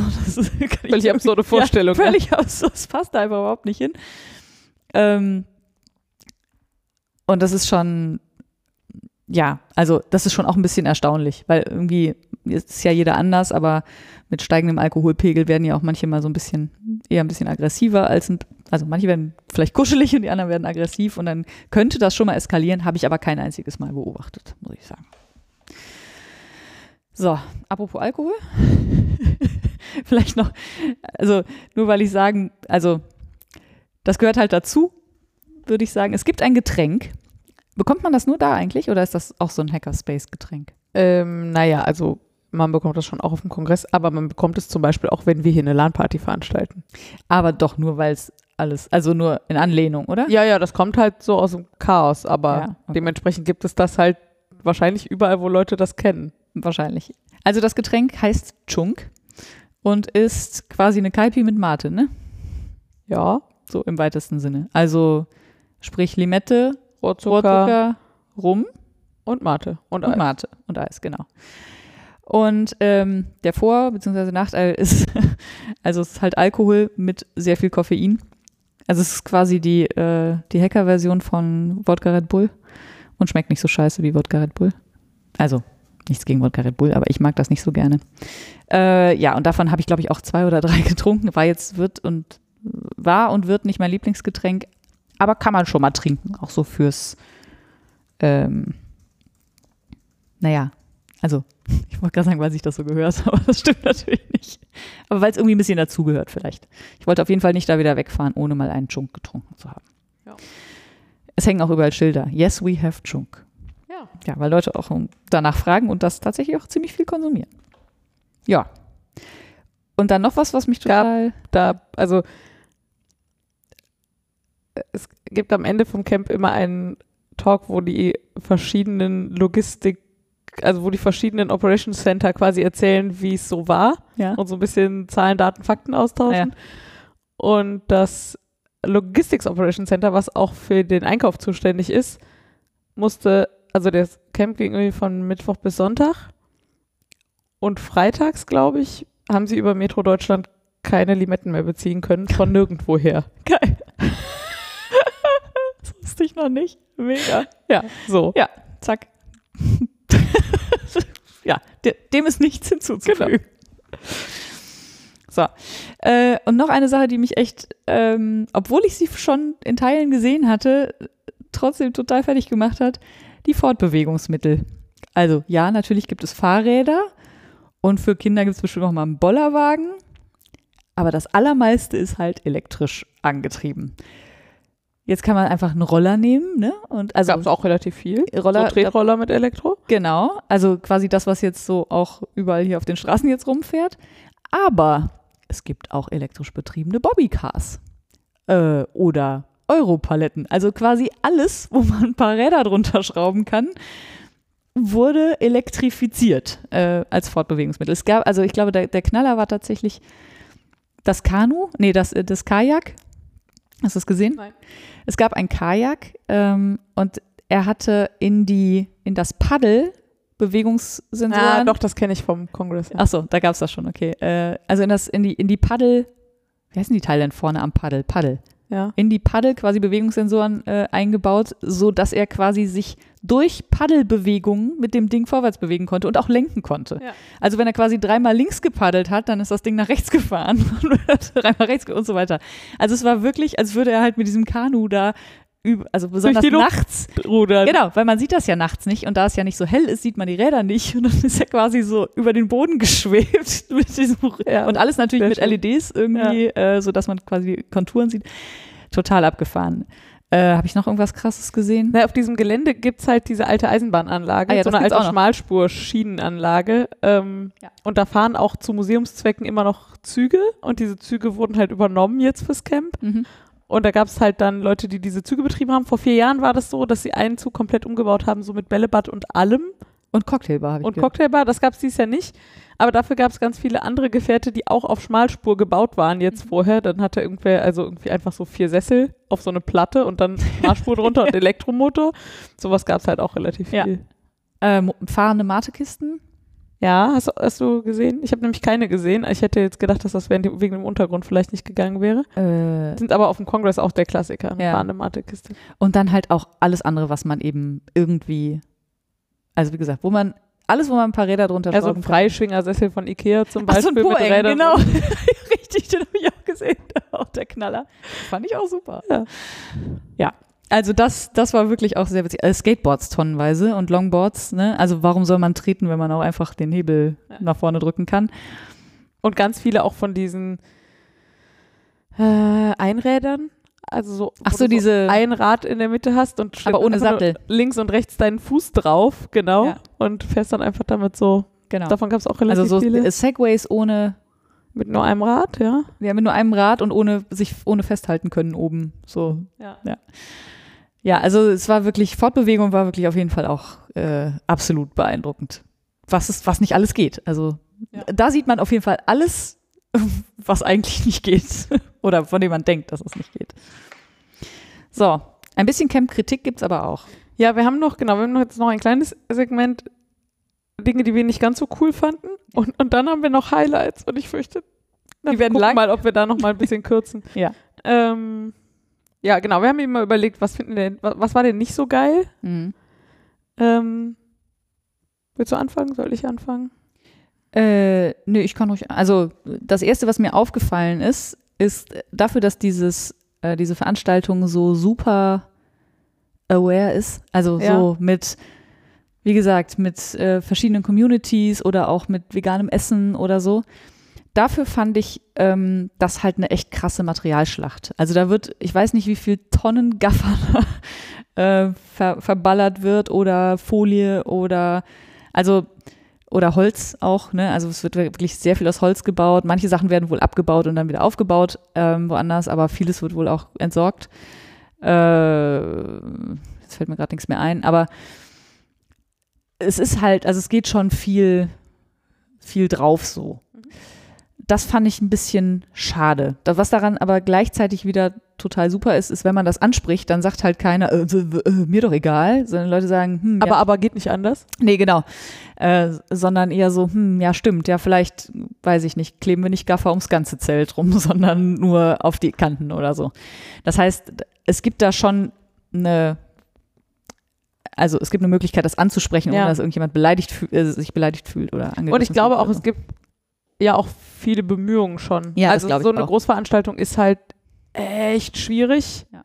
irgendwie anders zu bewerkstelligen. Aber da, wo Leuten schon Ideen eingefallen sind, werden die halt auch umgesetzt. Also es gab jetzt zum Beispiel, es gibt halt für alle Ehrenamtlichen halt auch immer kostenloses Wasser. Hm. Und das ist, naja, was machst du da? Du nimmst halt Getränkekästen mit Plastikflaschen drin, einfach weil du es anders überhaupt nicht sinnvoll verteilt kriegst. Ja. Und jetzt gab es aber halt im Heaven, also in dieser Engelzentrale, ähm, nicht nur diese Plastikflaschen, sondern es gab halt auch ein Nachfülldings und es Ein Wasserzapfer. ein Wasserzapfer mit und ohne Sprudel und es wurde halt dazu aufgerufen, also an den Kühlschränken stand halt dran, bevor du dir ein neues nimmst, überleg doch, ob du nicht noch eine Flasche hast, die du auffüllen kannst und so. Und ich bin mir auch sehr sicher, das wurde so viel genutzt, ich bin mir sehr sicher, dass die signifikant weniger Plastikflaschen umgesetzt haben als die halt letzten Male. Keine Plastikteller, keine Pappteller, kein Plastikbesteck oder so, oder habe ich zumindest nirgendwo gesehen. In der Engelküche war nur Porzellan. Ja. Ähm, Und bei, also bei uns im Village auf jeden Fall auch. ja, und bei den Caterern gab es schon mal Pappe Ja, so unter der Bambus, Pizza. So aber auch nicht Plastik. Ja. das fand ich auch schon ziemlich gut alles, ja. Ja, genau. Also es, es passiert halt viel und Leute sind sich darüber total bewusst. Wenn du es halt bis ins ganz Extreme treiben wollen würdest, was Material und Energie geht, müsstest du es halt irgendwann einfach sein lassen. Dann kannst du so eine Großveranstaltung nicht machen. Ja. Also Energieversorgung ist da halt auch, dadurch, dass das Stromnetz das nicht leisten kann, stehen da halt Dieselgeneratoren rum. Und alle sind bemüht, auch mehr über Solar zu machen, aber das ist halt noch nicht in so großen Maßstäben machbar, sondern es ist halt bisher nur so, es gibt viele Villages, die Solar sind, Privatpersonen, sowas alles. Ähm, aber auch da sind Leute halt dran, ähm, die haben jetzt zum Beispiel, gab es jetzt zentrale Industriespülmaschinen, weil das Zeug dadurch besser sauber wird und viel weniger Wasser verbraucht Mhm. wird, wenn halt da einfach zwei Leute stehen, die so eine Industriespülmaschine sinnvoll betreiben, statt wenn jeder da zu dem Kaltwasserhahn läuft und irgendwie stundenlang 20 Liter Wasser über seine drei Teller laufen lässt. Ähm, sowas gab es jetzt halt. Dann gab es durchaus Aufrufe hier, wir stellen hier so, ein, so eine professionelle Eiswürfelmaschine hin, aber bitte lasst eure 30 Jahre alten Kühltruhen zu Hause. Ja, Sowas. Ja. Und so- sowas gibt es halt schon relativ viel. Und da sind sie halt dran und das ist immer noch krass. Also gerade wenn man sich die ganze Zeit bemüht, Abfall zu vermeiden und Ja. dann packt man irgendwie die Palette mit dem Leergut, damit sie vom Gabelstapler überhaupt transportiert werden kann, noch in so Plastikfolie ein. Ja, ja. Also so und dann genau. ist man in der nächsten Schicht hinten am Beverage Operations Center und packt die Plastikfolie aus und schmeißt sie in den Müll, weil anders ist es halt gar nicht handelbar so. Und das fühlt sich schon krass an, weil man eben so viel Bewusstsein dafür auch hat auf dieser Veranstaltung. Ähm, und gleichzeitig, glaube ich, ist es halt an allen irgendwie das mit zu verbessern. So, und da muss halt Ja, noch ja. was passieren und das, ich bin aber zumindest optimistisch, dass das auch passiert. Ich glaube auch, das ist auf jeden Fall was, wo das auf fruchtbaren Boden fällt, wenn man sagt, hey, da können wir noch, da Ja. geht doch noch was so. Ja. Ähm, Ich musste eben sehr lachen bei dem nächsten Punkt, der hier steht. bei den Dieselgeneratoren, Nein. bei dem anderen. Ja. Frieda hat eben gesagt, das ist ein relativ weißes Event. Ja. Und das stimmt total. Und wir können auch sofort drüber reden, aber ich musste sehr lachen, weil es in erster Linie ein sehr dreckiges Event war. Stimmt. Im Nachhinein sind wir alle nicht mehr so. weil dieser Boden, auf dem das da alles gebaut ist, so unfassbar staubig ist. Also der ist nicht sandig, der besteht einfach nur aus Staub. Ich könnte mir auch vorstellen, dass das sogar irgendwie damit zu tun hat, warum da überhaupt Ziegel hergestellt wurden, weil vielleicht Ja. der Boden dementsprechend oder so. Jedenfalls war das schon ein sehr besonderer Boden, weil es war schon wirklich sehr besonders staubig und in den ersten Tagen hat es hin und wieder mal geregnet, aber danach halt nicht mehr. Und es ist einfach alles pottdreckig. Ja. Alles. also man kommt aus Menschen, der Dusche, Klamotten, direkt wieder. Fahrräder, Autos, alles. Und deswegen musste ich eben so lachen, als du relativ weiß. dass- Insofern würde ich gerne, ich würde gerne den Staub kritisieren. Den nimmt man aber, glaube ich, irgendwie gerne in Kauf einfach. Und jetzt darfst du was zu dem relativ heißen Event sagen. Ja, das ist mir halt ähm, im Gegensatz zu, also wenn man so über äh, Diversität redet, dann kann man ja sagen, okay, da gibt's halt echt wahnsinnig viele unterschiedliche Menschen. Ähm, und besonders halt die Präsenz dieser äh, LGBTQ-Community sorgt halt dafür, dass es also in die Richtung schon mal ziemlich divers ist, was es halt häufig in, da draußen, sagen wir mal so, da draußen nicht so ist.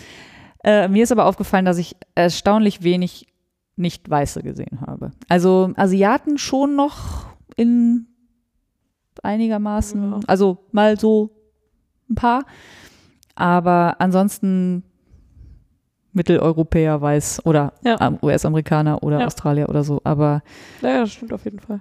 ähm, ich weiß halt nicht genau, äh, inwiefern das auch mit der Location zusammenhängt.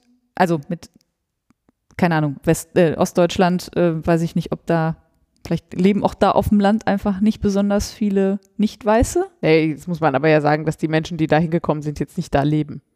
Nee, aber natürlich. Und ich weiß schon, auch nicht, ob das hier besser wäre. Aber ich meine, genau, und auch Berlin ist ja nah, also, und das ist ja nun wirklich, Ja. ja. Ähm, ja, das ist mir auf jeden Fall aufgefallen. Ich musste sehr lachen. Ähm, es gibt einen Talk vom Camp, wo sie darüber reden, dass das Camp jetzt 20 Jahre ist und so Geschichten erzählen von früher, wie das so Ja. war. Kann ich euch auch nur sehr empfehlen. Apropos Diversity, meinst du? Äh, genau. Und da, äh, da war die BBC zu Gast, weil sie das so absurd fanden, 2003. Und da fragt die Reporterin, die also sich dann da unter ungefähr 1500 bis 2000 Teilnehmern irgendwie durchaus schon bewegt hat, es seien ja schon wirklich sehr, sehr wenig Frauen da. Und der Mensch, den sie da zufällig gerade vor der Kamera stehen hatte, sagt dann, also es gibt mindestens drei Frauen.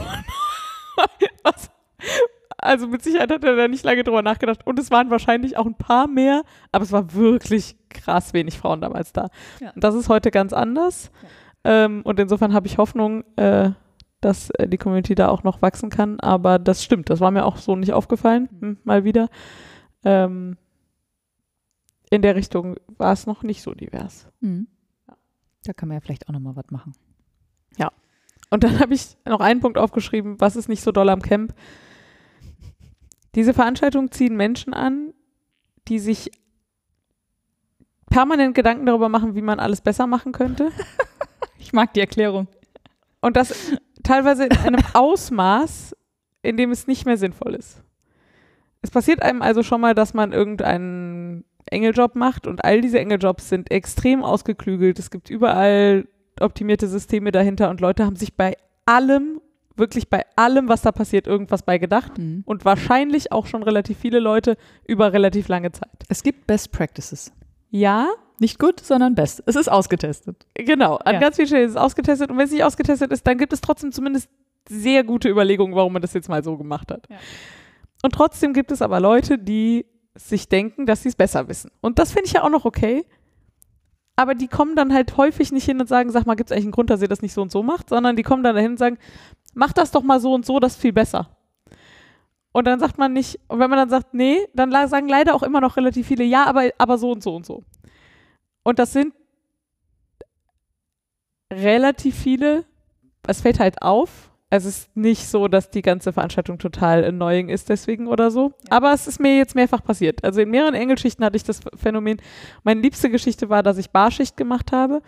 Ähm, und damit die Flaschen nicht überall im Gelände rumlagen, gab es halt Pfandmarken. Mhm. Also man hat für jede Flasche einen Euro Pfand bezahlt und eine Pfandmarke dazu bekommen, damit die Leute nicht einfach in den nächsten Supermarkt fahren und die 8 Cent Pfandflaschen dann für einen Euro eintauschen, ja. Mhm. Deswegen gab es diese Pfandmarken und wir haben also mit jeder Flasche Pfandmarken rausgegeben. Das war für alle cool und alle haben es verstanden und so. Und dann kam dieser eine Typ an, der seine Ich finde, dazu gibt es Pfandmarken- ja zwei gute Geschichten, ehrlich gesagt. der zu seine Pfandmarken. Pfandmarken mit Gaffertape an seine Flaschen gemacht hat, Ja, mir die in die Hand gedrückt hat, also von mir erwartet hat, dass ich die da wieder abfummel ja. und damit nicht genug, mir dann auch noch erklärte, jede Bar hätte ja schließlich Gaffertape darum liegen. Es sei völliger Schwachsinn, dass nicht die Leute an der Bar das direkt mit allen Marken im Vorhinein für alle Flaschen machen. Geil. Da Ja. habe ich gesagt, ja, aber die muss ja auch alle wieder einer abpiddeln und so. Und also ich jetzt gerade muss ja zumindest, also musst, du erwartest ja gerade von mir, dass ich hier deine Pfandmarken abpiddel und für alle anderen ist es ehrlich gesagt auch überhaupt kein Problem. Da war der dann auch relativ schnell so, äh, so, und hat Ja. sich bestimmt gedacht, so, die wollen meine wertvoll, mein wertvolles Feedback haben. So. ja, also sowas gibt's da halt schon mal. Ähm, was halt daran liegt, dass alle sehr bemüht sind, das Optimum für alles rauszufinden Ja. und sich Und glauben, Sie hatten jetzt gerade eine wahnsinnig schlaue Idee und die müssen sie einfach mal kurz mit der Welt teilen, dann können es einfach alle so machen und dann ist die genau, und Welt das besser. gepaart mit Leuten, die häufig zumindest nicht so mega viel Feingefühl haben. Mhm. So, also es gibt halt, es gibt die, die alles besser wissen und es gibt die, die nicht so viel Feingefühl haben und es gibt halt leider auch eine Schnittmenge. Ja, So würde ich das mal das formulieren. hast du sehr schön zusammengefasst. Ja. Ich finde, dem ist auch nicht, nichts hinzuzufügen. Und das muss man, also da gehen aber auch alle relativ offen mit um, also auch die erfahreneren Engel oder wenn du dann da so Koordinatoren hast quasi, die, also die so für mehrere Engel nochmal der Fallback sind, wenn irgendwas unklar ist oder so, die gehen da auch alle offen mit um und sagen, ja, das passiert und mach dir keinen Kopf und es liegt nicht an dir und kannst du so und so mit umgehen und so. Ist egal. Ja, genau. Ist ja auch egal. Ja. So, jetzt haben wir nach wie vielen Stunden?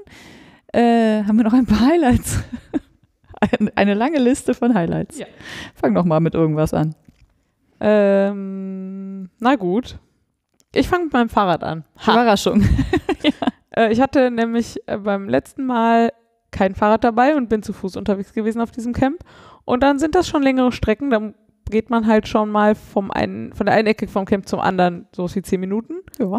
Ähm, und wenn man dann in der einen Ecke campt und in der anderen Ecke die Dusche ist und dann stellt man an der Dusche fest, man hat das Handtuch vergessen oder die Schlange ist zu lang oder so, dann läppert sich das halt. Ja. Genau, und diesmal hatte ich mein Fahrrad dabei und es war einfach so fantastisch. Ja, also Ihr wart sehr schnell insbesondere, immer. insbesondere während des Aufbaus, aber auch während des Camps. Das macht die Wege einfach so viel kürzer und man kann halt mal schnell noch da vorne gucken fahren und hier noch eine Mate holen und mal schauen, wie lang die Duschschlange ist und das alles kostet irgendwie keine Zeit mehr. Ja. Man ist halt direkt da und ich mag ja mein Fahrrad sowieso sehr gerne und ich hatte da halt auch noch meine beiden Fahrradtaschen dran und konnte da einfach, hatte ich einfach immer eine Trinkflasche und einen Pulli und meine Kopfhörer und so einfach in den Fahrradtaschen. Das war einfach fantastisch. Und ihr seid ja auch einkaufen gefahren mit dem Fahrrad, ne? Genau, und wir haben das äh, Auto einfach stehen lassen und sind dann halt nach in den nächstgelegenen Ort gefahren. Das waren sowas wie acht Kilometer mit dem Fahrrad. Ja, das war super. Voll gut. Das wirklich kann ich nur empfehlen, Fahrräder mitnehmen. Also wir sind dann auch in der Regel abends immer, also wir haben abends dann irgendwann die Fahrräder stehen lassen, damit man mehr mitkriegt, weil man sieht halt mehr, wenn man zu Fuß geht. Ja, Aber so für diese ganze Logistik den ganzen Tag, das war sehr gut. das klang auch schlau. So, muss ich mir jetzt was aussuchen? Mhm. Dann mache ich mit den Hängematten und dem Zauberwelt weiter. Mhm. Also, ich habe mich für besonders originell gehalten, weil ich mir eine Hängematte mitgenommen habe. Musste aber direkt feststellen, da waren andere schon, also sehr viel, äh, wie sagt man, mir weit voraus, weil die nicht nur für sich Hängematten mitgenommen haben, sondern die haben einfach Hängematten genäht und überall zwischen die Bäume gehängt. Das heißt, es gab total viele Hängematten, die einfach frei verfügbar waren, wo man sich reinlegen konnte. Auch an der Three-Headed Monkey Bar äh, gab es so ein Hängematten-Rondell. Da hatten die quasi so ein Gestell, also muss ich vorstellen, wie so ein, so ein Hängemattengestell, wie heißt das? Hängemattenständer. Und davon halt so, was hast du gesagt, zwölf oder so im, Ja, so im Kreis. Und das heißt, man konnte sich überall einfach in eine Hängematte legen, was natürlich, also so dieser doch sehr hippiesken Stimmung ähm, total zuträglich war. Entschleunigt halt. Ja, und alle chillen irgendwie und es war auch wirklich, wirklich warm und so dann so mittags in so einem, in so einem Wäldchen zwischen den Bäumen äh, einfach mal sich in die Hängematte zu legen, um mal ein bisschen runterzukühlen, wenn es einfach 34 Grad hat, war auch mega schön. Und dann liegt man da so und schaukelt so ein bisschen und guckt so zum Nachbarn rüber und grinst selig und der grinst selig zurück und die Welt ist in Ordnung.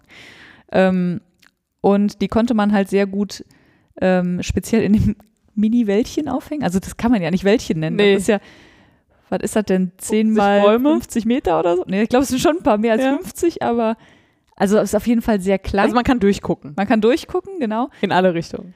Und es stehen sowas wie, weiß nicht, 15 Zelte da drin, aber dicht an dicht. Die standen beim letzten Mal nicht da drin, da war es noch ein bisschen schöner tatsächlich, Ah, okay. fand ich. Weil man, da Ich- konnte man halt fand einfach nur rumlaufen. Ja, aber ich fand das schon auch ganz cool, dass die da so, als da so, so eine kleine Mini-Stadt quasi im Wald Mhm. war. Und äh, habe ich vorhin schon gesagt, in diesem Wäldchen haben sie dann halt eine Diskokugel aufgehängt, also wirklich mit Motor im Sinne von, die dreht sich und angestrahlt. Und das machte halt überall so kleine Mini-Lichtpunkte dann immer an die Blätter und die Stämme und so. Und das, äh, Und im Dunkeln sah es halt aus, als würde die Luft glitzern. ja, total. Weil man das halt überhaupt nicht erfassen kann, was da gerade so glitzert. Ja. Das, also durch so Blatt, Blattwerk. Also ich, ich, ich, ihr müsst euch da Videos angucken oder so oder das mal irgendwann selber machen oder ich habe keine Ahnung, aber das ist wirklich ein so krasser Effekt. Ja, wie so kleine Elfen, die so überall so rumfliegen. Oder so, so ähm, wie heißen die? Glühwürmchen. Ja. Aber sehr, sehr symmetrisch sich bewegen. Also nicht symmetrisch, sehr koordiniert Ja, aber gerade von so ein bisschen weiter weg sieht man halt auch diese Diskokugel gar nicht, sondern es Nee, glitzert halt einfach nur die Luft da in der Gegend. Ja, es ist wirklich sehr, sehr schön. Das war auch wirklich so ein Favorite Place. Also es gab auch noch einen anderen, aber da war ich wirklich sehr gerne. Und gerade abends war das, dann sitzt man dann da und guckt auf diesen Wald und dreht sich dann so langsam diese Diskokugel und diese Glitzerpunkte. Sehr schön. Ja. Dann mache ich mit dem Flippergewölbe weiter. Oh ja. Eines dieser alten Gewölbe von, diesem, von dieser alten Ziegelei leuchtete nämlich und hatte irgendwie wilde, arkadeartige Dinge auf dem Dach und wir dachten schon so, hä? Und sind dann da gucken gegangen. Und dann hatten Leute halt so alte Flipper angekarrt. Also wirklich alt. so, ja, so verschieden alte, hätte ich gesagt. So, aber ja. halt alle noch mechanisch. Ja. Sowas wie sechs oder so, würde ich schätzen. Ja. Und in diesem Gebäude war genauso viel Platz, dass diese Flipper da stehen konnten und davor Und eine konnte Person. eine Reihe Spieler stehen. Ja. Und mehr Platz war da drin nicht. Und das Gebäude war aber halt trotzdem bunt beleuchtet und da führten noch so Schienen durch und über diese Schienen war dann aber eine Brücke aus Holz gebaut und da drin war dann natürlich einfach das, die Geräuschkulisse von diesen Flippern Ja. und dann diese Beleuchtung. Und es war ein ganz kleiner Ort so, Ja. war fantastisch. Ja, das war wirklich, äh, muss ich auch sagen, das äh, war, glaube ich, so fast das erste, wo wir mal so reingegangen sind und uns das genau angeguckt haben. Und da habe ich schon gedacht, Alter, wenn das so weitergeht hier, dann explodiert mir noch das Gehirn die nächsten fünf Tage.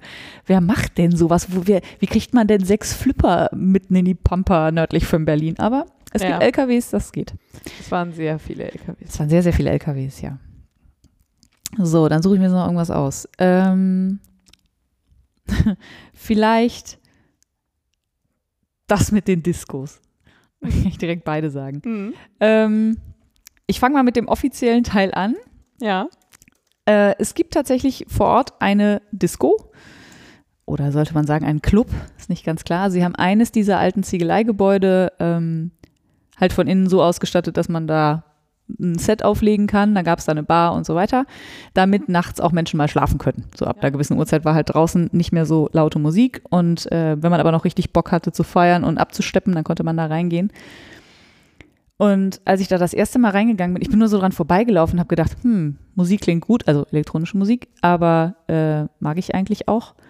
Bin da reingegangen und habe gedacht, mich tritt ein Pferd, weil ich dachte, ja, da kannst du auch jeden Berliner Underground-Club gegen wegschmeißen, weil es so, also super minimalistisch, ne, aber, aber das, was da war, war einfach perfekt. Also sie hatten einfach bunte Neonröhren unter der Decke, die in unterschiedlichen Sequenzen dann so geleuchtet haben, also so ein bisschen Strobo-mäßig, aber nicht, nicht ganz so krass.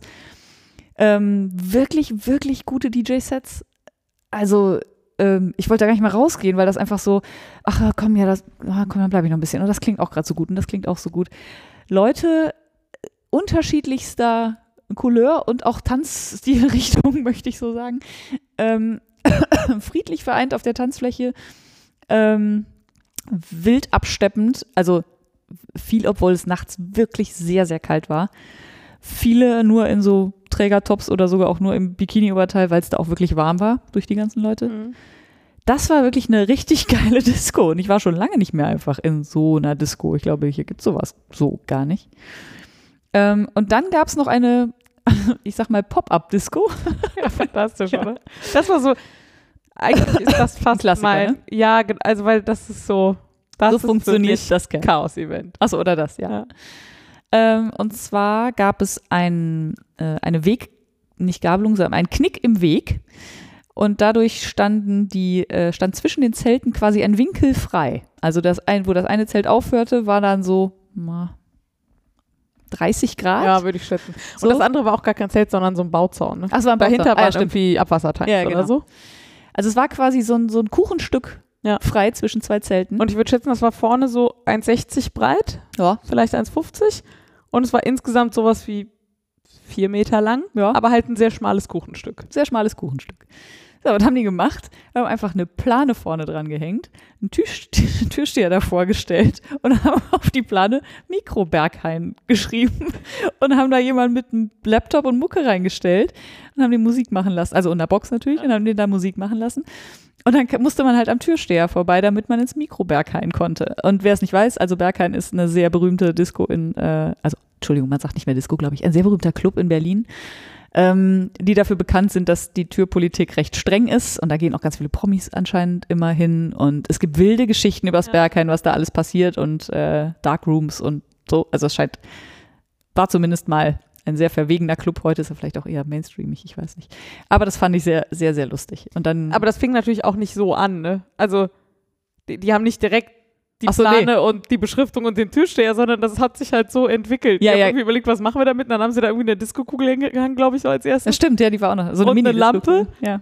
Und dann haben sie da irgendwie so einen kleinen Bluetooth-Lautsprecher hingestellt und dann wuchs das halt immer weiter. So. ja, genau. Und dann wird es halt immer noch so, so, da kommt immer noch so das i-Tüpfelchen ja, oben hier noch drauf. ein Detail und da Ja. noch ein Detail und dann der Türspr äh, Der Türsteher war dann die Krönung, glaube Ja. ich. Ne? Ja. An dem musste man auch, also man musste hingehen und sagen, wir stehen auf der Gästeliste. Dann hat er auf seine Liste geguckt und hat gesagt, wie heißt du denn? Und dann hat man irgendwas sich ausgedacht. Und dann hat er gesagt, steht hier nicht. Und dann hat er die wieder weggetan. Und dann äh, hat er gesagt, ja, vielleicht wartet ihr kurz hier, bis jemand rauskommt. Dann haben wir uns da brav hingestellt und wartet, bis jemand rauskommt. Also so total Ja. absurd, ne? War Aber wahnsinnig echt lustig. voll da drin. Auf jeden Fall. Also so voll, dass es von der Decke getropft hat, habe ich mir sagen lassen. Da war ich nicht drin, als das so war. Aber also so, dass auch wirklich keiner mehr reingepasst hätte. ja. Ja, sowas, mh, ja. Only at Camp. Ähm, boah, ich mache mit den Hexen weiter. Mhm. Ähm, die Hexen sind quasi die, also hm, vereinfacht gesagt, die Frauengruppierung im Chaos Computer Club. Tatsächlich sagen sie selber inzwischen die FNIT-Gruppierung im Chaos Computer Club. Frauen, Non-Binaries, Intersexual und Trans-Menschen, also Menschen, die nicht männlich sind, also die nicht cis-männlich sind, einfach so. Also zumindest nicht eindeutig. Also Menschen, die sich nicht zuordnen, Ja, wäre ja non-binary, aber ja, Ja, genau. Genau. Ähm, genau, und die haben verschiedenste coole Sachen gemacht, aber eine Sache, die ich total krass, klasse fand, war, dass die, die haben schon auf dem letzten Kongress irgendwie so ein Memorial-Projekt gestartet, um Sichtbarkeit von Frauen in der IT, insbesondere in der Geschichte der IT, irgendwie zu erhöhen und haben halt irgendwie so einzelne Frauen rausgegriffen, die irgendwelche besonderen Sachen gemacht haben, wie die erste Programmiererin, also der erste programmierende Mensch der Welt war eine Frau, die so und also und die Frau, die die Software für den Apollo-Computer geschrieben hat und solche Sachen. Ähm, und die haben sie rausgesucht schon auf dem letzten Kongress und haben denen so Schreine gebaut und passend dazu hat jetzt ein Mädel eine Briefmarkenserie designt und die sehen halt wirklich aus wie so richtige Briefmarken. Die sind unfassbar hübsch und wenn man sie aber größer macht, also ich habe so Sticker, die sind so, weiß ich nicht, 8 mal 5 Zentimeter oder sowas, dann stellt man halt fest, die sind auch noch total detailreich. Mhm. Genau, und dann hingen die bei denen halt auch am Zelt draußen noch mit einer Erklärung und so, aber es gibt die halt auch so in Briefmarkengröße und dann konnte man halt diese Briefmarken mit diesen berühmten Frauen aus der IT und der Mathematik drauf nehmen und auf die Chaos-Postkarten kleben und dann hatte man auch noch richtige Briefmarken für die richtigen Postkarten so. Also es war wirklich, die waren wirklich toll. Ja, das stimmt. Die Hexen waren aber sowieso auch, die sind mir sehr positiv aufgefallen. Die haben auch morgens Yoga angeboten. Genau. Oder Pseudo-Yoga. Ja, so haben sie es genannt. Sie haben es Pseudo-Yoga genannt. Das sah für mich sehr nach Yoga aus. Ja, Aber ich nehme an, sie haben es Pseudo-Yoga genannt, um sich gar nicht erst angreifbar zu machen gegen irgendwelche Das gegenüber irgendwelchen was sehr Yoga schlau ist. Fundamentalisten, ja genau. Mm. Dann vielleicht mein Lieblingshack. Der Bierbank-Hack. Ach, ja. Ähm, also diese, diese Hacker hacken ja nicht nur Code, die hacken alles, was nicht bei drei auf dem Baum ist. Zum Beispiel auch Bierbankgarnituren. Äh, ihr kennt das vielleicht, wenn ihr stundenlang auf so einer Bierbank rumsitzt, dann wünscht ihr euch irgendwann mal eine Lehne. Es sei denn, ihr habt eine Bierbank mit Lehne, aber naja, ihr wisst, was ich meine. Und ähm, dann haben sich mal schlaue Leute überlegt, dass man aus so einer Bierbankgarnitur, also zwei Bänken und einem Tisch, eine fantastische Sitzgelegenheit mit Lehne bauen kann. Nämlich, man nimmt eine Bierbank und legt sie quasi auf den Eine eine, aufgebaute eine Bierbank. aufgeklappte Bierbank, Ja. genau. Also kippt sie nach Legt vorne auf 90 die Grad Kante, auf den Boden. ja. Dann legt man darauf eine nicht aufgeklappte Bierbank als Sitzfläche und dann legt man dahinter wiederum den aufgeklappten Tisch, also den schiebt man quasi an die Sitzfläche von hinten ran, sodass die Füße unten hinten im Boden sind. Ich habe ein Foto gemacht, also wenn ich das schlecht erkläre, äh, ich versuche das irgendwie euch zu zeigen. Und dann kann man sich total super da einfach hinsetzen und sich anlehnen. Und ich weiß gar nicht, wie viele Stunden ich auf dieser Konstruktion mitten in diesem Camp, also wirklich im Zentrum gesessen habe, auf die Mainbar geguckt habe, Musik gehört habe, dem Sonnenuntergang zugeguckt habe, gestrickt habe, mit Leuten gequatscht. Ich habe da wirklich sehr viel Zeit verbracht auf diesen, und die stehen halt überall. Aber ähm, da gab es so eine, eine Lieblingsbierbank, auf der ich da gesessen habe. Ich muss ja dazu sagen, cool. das hat sich keiner auf dem Camp ausgedacht. Also würde mich jedenfalls Geklaut. sehr überraschen. Das, nee, das, also das kenne ich auch schon aus so Pfadfinder und ähnlichen Ah, Kontexten so, aber es ist trotzdem immer wieder cool. Also ich habe das vorher Und auf dem letzten gesehen Camp und war erinnere so ich mich auch nicht, dass es da drauf dass es da mind gewesen blown. wäre. So, oh, Und jetzt haben sie wow. das ja wirklich äh, sehr exzessiv gemacht. Ja. Ja. ja, es bietet sich auch total an, weil meistens brauchst du keinen Tisch, also außer beim Essen natürlich, ne? Aber es verbraucht natürlich eine komplette Garnitur für maximal fünf Leute, während du ja sonst Ja. bis zu zehn Leute da. Also Das stimmt. Ja. Es ist etwas verschwenderischer, aber wenn man sich leisten kann, auch vom Platz her und so, ist es einfach sehr gemütlich. Ja. Ist auch fantastisch fürs Lagerfeuer. Ja. Kann ich, kann ich. Wirklich cool. Ähm, hey, ich habe noch den, äh, den Pock-Wok-Buzzer habe ich hier stehen. ähm, ich weiß gar nicht, wann das angefangen hat. Irgendwann gab es auf einmal ein Waffel-Operation Center. Eine Gruppe von Leuten, die sich äh, hingestellt hat und Waffeln gebacken hat. Und zwar nicht wie so ein kommerzieller Catering-Stand, sondern einfach so, weil es geil ist, Waffeln zu haben, gegen Spende. Ähm, das war schon ich, mindestens auf dem letzten Kongress, keine Ahnung. Jedenfalls ähm, hat das jetzt auf dem Camp, glaube ich, im Wesentlichen einer gemacht und dem ist das ein bisschen über den Kopf gewachsen und dann hat das Phone Operation Center, die einfach ihren Stuff so gut im Griff haben, dass sie offensichtlich sehr viel Freizeit haben. Ach so, also geil. die, die haben auch ein komplettes Musikvideo produziert. Das kann ich euch auch verlinken, ist auch sehr fantastisch. Das kenne ich auch noch nicht. ähm, während dieses Camps. Ähm, also die haben wirklich Zeit übrig, weil ihr Zeug einfach so stabil läuft. Und die haben dann gesagt, okay, wir unterstützen jetzt das Waffel Operation Center und gehen mal ein paar Stunden Waffeln backen. Ähm, und sind dann dahin und haben erstmal irgendwie damit angefangen, so ein Dashboard da hinzustellen, wo, also sie haben halt für jede Waffel, die sie fertig gemacht haben, so einen Counter hochgezählt und dann gab es halt so einen Graphen mit Ah. Waffeln pro Minute. Geil. Genau. Ähm, und damit ihnen das nicht zu langweilig wird, haben sie dann auch noch sich so ein Buzzer dahin gebaut. Und wenn man auf den Buzzer gedrückt hat, dann hat die Telefonanlage zwei zufällige Teilnehmer in der Telefonanlage ausgewählt, hat die angerufen Nein. und hat denen eine Ansage abgespielt, Dass dass, sie sich jetzt eine. Waffel abholen. Ich sterbe, das habe ich nicht mitbekommen. Wie geil ist das denn? Ja. Alter. Ja, aber auf sowas weg, also, ja, Ja, Ja. fantastisch. oder? unfassbar. Ja. Mega gut. Das habe ich nicht mitbekommen. Das ist ein, Und das war einfach so, das war so ein ganz kleines Ding, aber es war einfach so schön. das ist ein klassisches, weil man es kann. Ja. Ja. So Wirklich. Also wirklich. das Beste aus beiden Waffeln, äh, Wel- Welten, Waffeln und Telefonie. Das Beste aus beiden Waffeln. Grundsätzlich muss man auch sagen, das Waffel Operation Center war auf jeden Fall für die besten Wortwitze zuständig. Also, Also, also die halt- Massenvernichtungswaffeln. Die Massenvernichtungswaffeln und wenn gerade zu war, dann war halt Waffelnstillstand. Ja, ja. und so. Also da kann man wirklich, wirklich schöne Wortwitze mitmachen, wenn man einfach den nur Waffeln Waffeln durch Waffeln Frau. aussetzt. Ja. Ein Traum. Ja, so, hm. Mache ich jetzt Klamotten oder mache ich das Maskottchen? Ist mir egal. Darf ich das Maskottchen machen?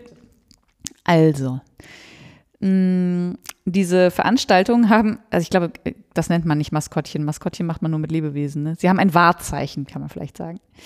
Äh, in diesem Fall ist es eine kleine oder mittelkleine, dickliche Rakete namens Fairy Dust, also Feenstaub Mhm. übersetzt. Ähm, die ist so, wie hoch ist die so? Sieben Meter. Hätte ich jetzt auch geschätzt. Ähm, Sie ist so, dass man da drunter stehen kann. Genau, sie ist so, dass man drunter stehen kann. Das machen auch sehr viele Leute, schon für Fotos.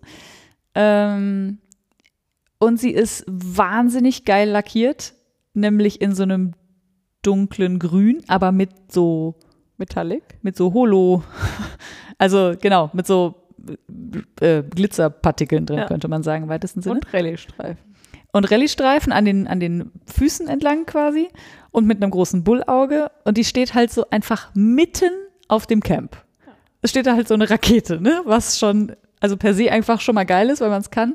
Aber wie, du hast das sehr schön auf den Punkt gebracht. Du hast gesagt, es ist erstaunlich, wie identitätsstiftend so eine blöde Holzrakete sein kann. Blöd hast du nicht gesagt. Aber das ist schon so. Also da ist auch so ein bisschen Treffpunkt und da sind auch immer viele Kinder, die da so drum rumlaufen und so kann man auch mit dem Bobbycar 24 Mal äh, drum rumfahren, mit seinem elektrisch betriebenen Bobbycar. Und da habe ich zum Beispiel sehr, sehr lange auf dieser Bierbank gesessen und habe immer auf die Fairy Dust geguckt und den Sonnenuntergang dahinter und das Geglitzer der Fairy Dust. Und dann hat die meistens so im Sonnenuntergang haben die auch, also innen drin ist auch eine Nebelmaschine und dann stößt die nach unten quasi so Nebel aus. Nebel aus und das sieht dann aus, als würde sie starten, so, also wie so Ja. eine echte Rakete. Es ist wirklich, also sehr atmosphärisch. Ich, also bin sehr verliebt in diese kleine dicke Rakete. Ja, es gibt auch da, kann ich euch den 20 Jahre Camp äh, Talk empfehlen. Da wird nämlich die Geschichte dieser Rakete erzählt. Die Geschichte der Fairy Dust, ja. Ja. Und inzwischen ist sie ja tatsächlich auch in Logos und Ja, genau. auch auf dem Kongress. Und, Und auf dem Bändchen war sie. Und sie sind auf den, ist auf dem Merch, also auf den Klamotten. Genau, das lag daran, dass jetzt halt das Camp-Logo diese drei Raketen hatte. Genau, aber es gibt auch immer mal wieder andere Kongress-Logos Ja. so auf dem, ja. Also, falls ihr euch fragt, warum da äh, vor der Leipziger Messehalle, nee, ist das überhaupt Messehalle? Keine Ahnung. Also da, wo Ja. Kongress ist, äh, so eine Rakete rumsteht. Aber sie stand beim ersten Mal in Leipzig in der Glashalle. ah, Das war sehr fantastisch. ja. Und beim zweiten Mal stand sie jetzt, wie ich fand, leider in der Party Lounge. Was irgendwie auch cool ist, weil dann kannst du da Party machen, aber das ist dann nicht mehr so identitätsstiftend, weil da kommen halt nicht alle so Nicht oft so vorbei, wie ne? vorne in der zentralen Glashalle. Ja, also Fairy Dust neben der Main Bar war auf jeden Fall eine gute Location. Ähm, ich habe noch ein Highlight, was mir auch erst relativ spät aufgefallen ist. Es gibt auf dem Congress und auf dem Camp eine sehr strikte Fotopolicy. Mhm. Es ist ja also grundsätzlich so, dass man das Recht am eigenen Bild hat und das in der Öffentlichkeit heutzutage einfach relativ wegignoriert wird. Leute machen einfach Fotos, ohne zu fragen und machen damit, was sie wollen und posten die online. Ähm, und es ist aber ja, selbst wenn man sich an geltendes Recht hält, ab einer bestimmten Menschenmenge auf dem Foto so, dass es so eine Panoramafreiheit gibt. Das ist jetzt mit der DSGVO nochmal ein bisschen eingeschränkt worden, aber trotzdem gibt es das potenziell. Mhm. Und auch das gibt es auf dem Camp und auf dem Kongress halt nicht, sondern die Policy ist ganz klar, wenn du jemanden fotografierst, egal wie viele Leute auf dem Bild sind, du musst vorher alle um Erlaubnis fragen, sonst darfst du das Foto gar nicht erst machen. Und es geht auch nicht ums Veröffentlichen, sondern es geht ums Machen. Ähm, und das führt dazu, dass man sich erstmal sehr viel geschützter fühlt. Also deswegen fühle ich mich auf diesen Chaos-Events auch schon seit Jahren so sehr wohl. Mhm. Ähm, und insofern war ich mir, was das angeht, dass dieses Fotoverbots durchaus bewusst. Ähm, mir ist jetzt aber zum ersten Mal aufgefallen, was das halt auch macht. Das macht nämlich auch, dass die Leute nicht mehr die ganze Zeit die Kamera vor der Nase haben. Und viel mehr bemüht sind, dadurch, dass man es halt nicht festhalten kann, so im Hier und Jetzt zu sein und zu genießen. Und ich bin durchaus Fan von, also es gibt ja, es gibt dieses, alle gucken immer nur durch ihr Instagram auf die Welt und können nicht mehr genießen und so. So bin ich gar nicht. Ich kann durchaus auch ganz bewusst durch eine Kamera Dinge genießen. Also wenn ich irgendwo wegfahre, dann mache ich durchaus auch Fotos, weil das Foto machen macht mir den Moment nochmal bewusster, das schon. Mhm. Aber ich habe halt auch immer das Gefühl, ich kann den Moment dadurch konservieren.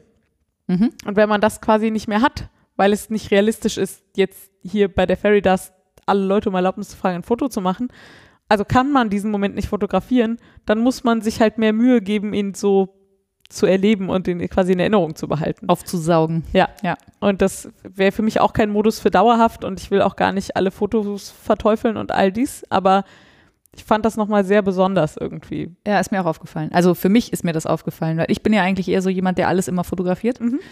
Und gerade da und so, wenn man das erste Mal da ist, dann will man eigentlich auch wirklich alles fotografieren. Ja. Also ich war, hatte immer die Kamera in der Hand, dachte so, ach nee, geht ja nicht. Und habe mich dann so ein bisschen geärgert und gleichzeitig aber auch gedacht, naja, da muss ich es halt mir so, also muss ich es mir halt einprägen, ne? muss ich es mir halt genau angucken und es genießen und mich freuen, dass es da ist. Dann kann ich es halt nicht mit nach Hause nehmen und meinem Freund zeigen, Pech. Ähm, Es gibt ja schon Fälle, also es gibt Fälle, wo ich dann halt Leute wirklich frage. Ja, genau. Was, Ja, wenn okay, wenn ich ein Foto mache, so. Vier Leute, also ich habe auch mal gesagt, ich würde jetzt ein Foto machen, wenn ihr da nicht drauf sein wollt, wäre es voll cool, wenn ihr kurz aus dem Bild geht. Äh, und dann waren aber alle so, ja, easy, ne? Ja, also die genau. hat das dann nicht gestört. Aber es kann natürlich auch anders sein, aber dann, Oder man, Ja. also man entwickelt halt auch die Fähigkeit, tatsächlich die Dinge ohne Menschen zu fotografieren. Und die transportieren, finde ich, die Stimmung halt. Also ich habe das natürlich auch gemacht. Ich habe diverse Plakate fotografiert, weil ich die lustig fand. Und ich habe auch die Fairy Dust fotografiert in dem Moment, wo sie de- den Nebel ausgestoßen hat, weil dann waren alle Menschen im Nebel und man konnte nichts mehr sehen, so. Ähm, oder so nach oben fotografiert, dass man sagt, ne? Aber dann, dann, also was ja auch viel ausmacht, ist, dass da ja überall immer Ja, ja. Menschen sind. Und das Keine kann man Frage. halt nicht festhalten so. Und nee, aber es ist halt so, um jemandem zu Hause zu zeigen, wie cool dieses eine Ja, Teil ja. war und so, dafür kann man das Dafür halt mal geht's. machen. Ja. Aber nicht, um so eine Stimmung zu transportieren. Das geht halt nicht. Und auf Filmen kannst du eigentlich auch nicht. Man muss Ähm, es halt erleben. Und eigentlich heißt auch eigentlich, weil wenn man äh, so guckt, findet man schon ganz schön viele Fotos, wo ich mir relativ sicher bin, dass die Menschen, die die gemacht haben, nicht alle gefragt haben, die auf dem Bild sind. Was Ich- dann ein bisschen ärgerlich also Ganz ist. schön viele dafür, dass es diese Policy gibt, aber ganz schön wenige Für 5000 Leute, ja. für eine Großveranstaltung. Auf jeden Fall, ja, ja. Ähm, ich war nur überrascht, als ich dann doch mal so nach dem Hashtag gesucht habe, wie viele Leute einfach die Fairy Dust fotografiert haben und dann quasi mit, also Ah, ich will jetzt nicht okay. sagen mit Weitwinkel, Ja. aber so alle Leute, die an der Bar stehen, alle Leute, die auf den Sofas dahinter sitzen. Ah, okay, also, also ja, also und man konnte das eigentlich nicht nicht wissen. Also die, die Schilder, dass man eigentlich nicht fotografieren darf, hingen überall. Und da muss dann wirklich sich schon jemand aktiv dagegen entschieden haben oder in dem Moment nicht dran gedacht haben. Aber Aber lustig, weil Weiß ich bin ja mehr auf Twitter unterwegs und da ist mir das nicht so aufgefallen. nee, aber das ist ja auch wahrscheinlich mehr so die, also die Leute, die so hemmungslos Foto machen, sind ja wahrscheinlich auch eher auf Instagram Ja. unterwegs ja, und nicht auf Twitter. so, und dann haben wir noch das letzte und absolute Highlight. Auf jeden Fall. Dann mach du doch mal. Äh, können wir ruhig zusammen machen. Ja? Okay. Also ich war jetzt jedenfalls schon auf sowas wie acht, neun Chaos-Veranstaltungen und finde, dass die Veranstaltungen davon leben, dass man was beiträgt und wollte auch immer was beitragen, wusste aber immer nicht so richtig was, weil ich habe immer das Gefühl, was kann ich schon so. ähm, genau, und hatte jetzt auf dem letzten Kongressjahr schon mit der Brombeer Türkis auch zusammen überlegt, ob wir nicht mal was mit Spinnen machen könnten auf dem nächsten Kongress oder so. Und als dann klar war, dass du mitfährst, haben wir überlegt, okay, wir machen irgendwie, wir machen irgendwas mit Spinnen. Und dann haben wir eine Self-Organized Session eingereicht und einen Spinnworkshop gemacht. Und alleine, dass ich das überhaupt gemacht habe, war schon mein Highlight. Ja. Und dann waren auch noch Leute da. ja. Also man muss sagen, ähm, also super viele Sessions sind schon sehr technisch. Ähm, aber es gibt auch, also ich war zum Beispiel auch bei einem Henna-Workshop und ich weiß, dass es einen Tempe-Workshop gab, also wie man Tempe selber macht. Ähm, oder, keine Ahnung, es gab, gab einen Chor, äh, es gab, also es gibt genug, also auch wenn man nicht technisch interessiert oder versiert ist, gibt es halt reichlich Dinge, die man da machen kann. Ja. Ach, ein Siebdruck-Workshop war auch noch dabei. Eine Radtour. Eine Radtour, ja, sowas. Äh, also tonnenweise Kram, den man machen kann. Ja, und ähm, ich habe halt gedacht, naja, also jemandem erklären, wie man ein bisschen spinnt, da kriege ich schon noch hin. Haben wir auch nicht zum ersten Mal gemacht. Ähm, was wir halt nicht wussten, ist, wie viele Leute kommen. Und es war ja irgendwas zwischen gar keine und 100 war ja möglich bei Ja. 5000 Leuten. Ne? Ja, genau. Kann schon sein, dass 100 Leute lernen wollen, wie man spinnt. Oder halt gar keine. Oder keiner, genau. Äh, es war natürlich irgendwo dazwischen. Was, es war total gut, es war eine total gute Menge. Näher an 0 als an 100. Also wir wissen es nicht so genau, aber wir haben so 20 geschätzt. Äh, die waren nicht alle gleichzeitig glücklicherweise da, sondern kamen auch mal so hinterhergekleckert und äh, können wir noch einsteigen? Und haben mal Ja gesagt. Hatten ein kleines äh, Spindelbauset dabei, also mehrere, neun. Ähm, so eine Handspindel baut sich ja relativ leicht selbst äh, und hatten dann, konnte man sich vor Ort dann quasi selber eine zusammenbasteln für die, die dann am Spinnen Spaß gefunden hatten und da zu Hause vielleicht noch weitermachen wollten. Äh, das kam ziemlich gut an, glaube ich. Also zumindest waren ziemlich viele recht lange bei der Sache. Es haben auch hinterher noch mal Leute getwittert, dass sie jetzt die Spindel vollgesponnen haben. Also man konnten dann hinterher dann noch, die konnten noch Fasern mitnehmen, damit sie noch ein bisschen weiter üben können und so. Äh, wir haben Leute mit Adressen versorgt, wo sie Nachschub bekommen, wo sie auch Anleitungen bekommen. Also natürlich die Shanti empfohlen wieder. Ähm, so, Andere Spinn-Podcasts. andere Spinn-Podcasts haben wir empfohlen, genau. Äh, und was ich da auch sehr angenehm fand, war die Männerquote. Die war recht hoch. Ja, das 30 Prozent oder so, Ja. würde ich sagen. Also es waren bestimmt zwei, vier, fünf Ja, Männer, ja. fünf, sechs Männer da. Ja, sechs. Sechs ja, so? Hm. Ähm, und also mindestens einer von denen war auf jeden Fall frech talentiert. Also der hatte das Ich noch nie gemacht. zwei, aber ja, Achso, und der, der, äh, der Stricker? Ja. Ja, der, okay, der Stricker hatte zumindest aber schon mal so ein Garn. das stimmt. Also der strickte halt und auch gut, also so ja, der Muster packte so ein großes Lace-Tuch Ja, auf, ja. irgendwie, an dem er gerade arbeitet. ja, genau. Also der war da offensichtlich schon äh, fasertechnisch äh, unterwegs. Und aber der eine, der hatte halt sowas noch nie gemacht und der hat quasi aus dem Stand einen gleichmäßig dicken und relativ dünnen Faden gesponnen Im Flug. im Flug. Ja, Ja. also ohne, ohne Park and Draft, also nicht mit Spindel zwischen die Beine klemmen zwischendurch und so, sondern der hat das einfach gemacht. Da, also, da habe ich auch nicht schlecht gestaunt. Ähm, was aber an dem Workshop tatsächlich auch total großartig war, wir wären zu zweit, glaube ich, heillos untergegangen. Ja, Und wir hatten äh, netterweise ganz großartige Unterstützung von der Zimtzweit-Zicke, mit der wir uns da äh, getroffen haben. Die hat total nett angeboten, so, ja, ich komme zu eurem Workshop und ich äh, helfe ein bisschen aus, so, ne, falls das war fantastisch. und das war wirklich, ähm, das war wirklich sehr beruhigend, weil ich zwischendurch, keine Ahnung, also die Koordination ist ja ein bisschen schwierig. Wenn man äh, so viele Leute da hat, dann hat der eine mal eine Frage, der andere lernt es gerade, dann muss man noch das Prinzip erklären so und dann so von dem einen zum anderen. Und da war sie wirklich eine mega große Hilfe. Also an dieser Stelle nochmal vielen Dank, liebe Vielen Zimtzweizicke, dass du da warst. War auch sehr nett, dich kennenzulernen. Wir haben später noch mal ein Bierchen zusammen getrunken. Das war auch sehr nett.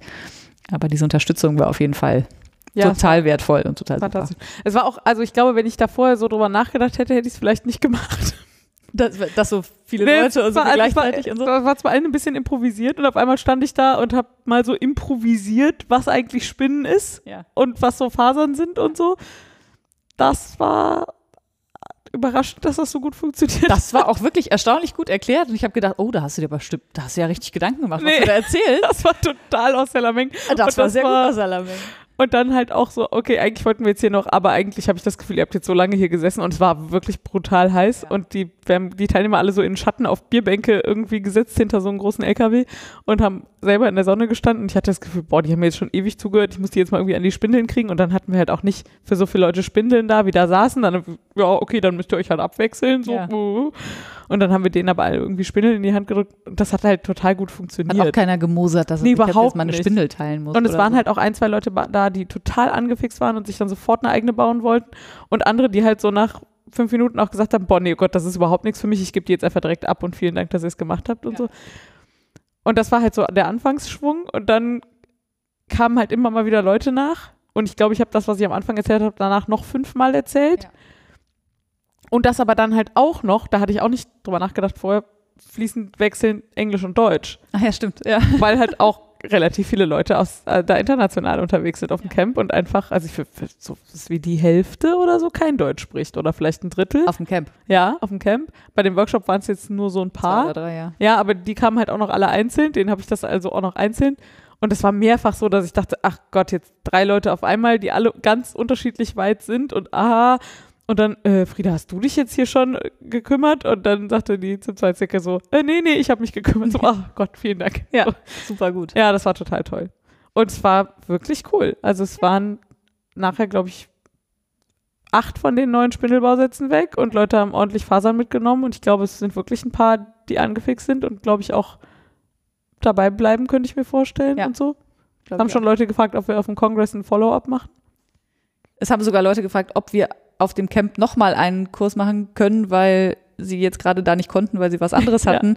Das haben wir dann nicht mehr gemacht, aber auf dem Kongress können wir das auf jeden Fall, also wir können auf jeden Fall das nochmal machen und vielleicht auch Teil zwei, weiß ich nicht, äh, äh, wildes Zwirn oder so. Auf dem Kongress könnte ich mir auch vorstellen, zum Beispiel mein Spinnrad mitzunehmen. Ja.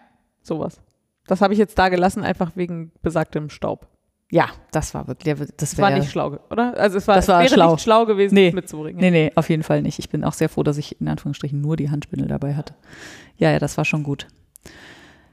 Ja, So, du fährst also nochmal mit. ich, ja wenn es nochmal stattfindet, man weiß ja nie so genau, aber ja. Das stimmt. Also wenn es in vier Jahren nochmal ist, fahre ich auf jeden Fall nochmal hin. Und äh, mittlerweile ist der Mann auch so angefixt, dass er äh, mitkommen würde. Aber jetzt erstmal Kongress. Das muss ich auf jeden Fall natürlich jetzt machen dieses Jahr. Einfach um zu sehen, also um das Komplementärprogramm mir einmal anzugucken. Das ist, glaube ich, auch nochmal spannend. Ist halt deutlich anders. Einfach Das glaube ich, ja. viermal so viele Leute. Und glaube ich auch ganz viel gleich. Ja, ja, genau. Ja. Es ist Und halt ich glaube, der gute, der gute Teil ist gleich, glaube ich. Ja, ich weiß nicht. Für mich ist ja das gute Wetter schon auch. Ja, das macht viel Also aus. wirklich, ich bin einfach, ich liebe Camping und ich liebe die Cars-Events. Deswegen ist für mich einfach das Camp. Da kommt einfach nichts ran. Ja, da könnte ich vielleicht ja noch was zu sagen. Ich bin ja gar kein Camper. Also, was nicht heißt, dass ich Campen nicht mag, sondern ich campe einfach nie.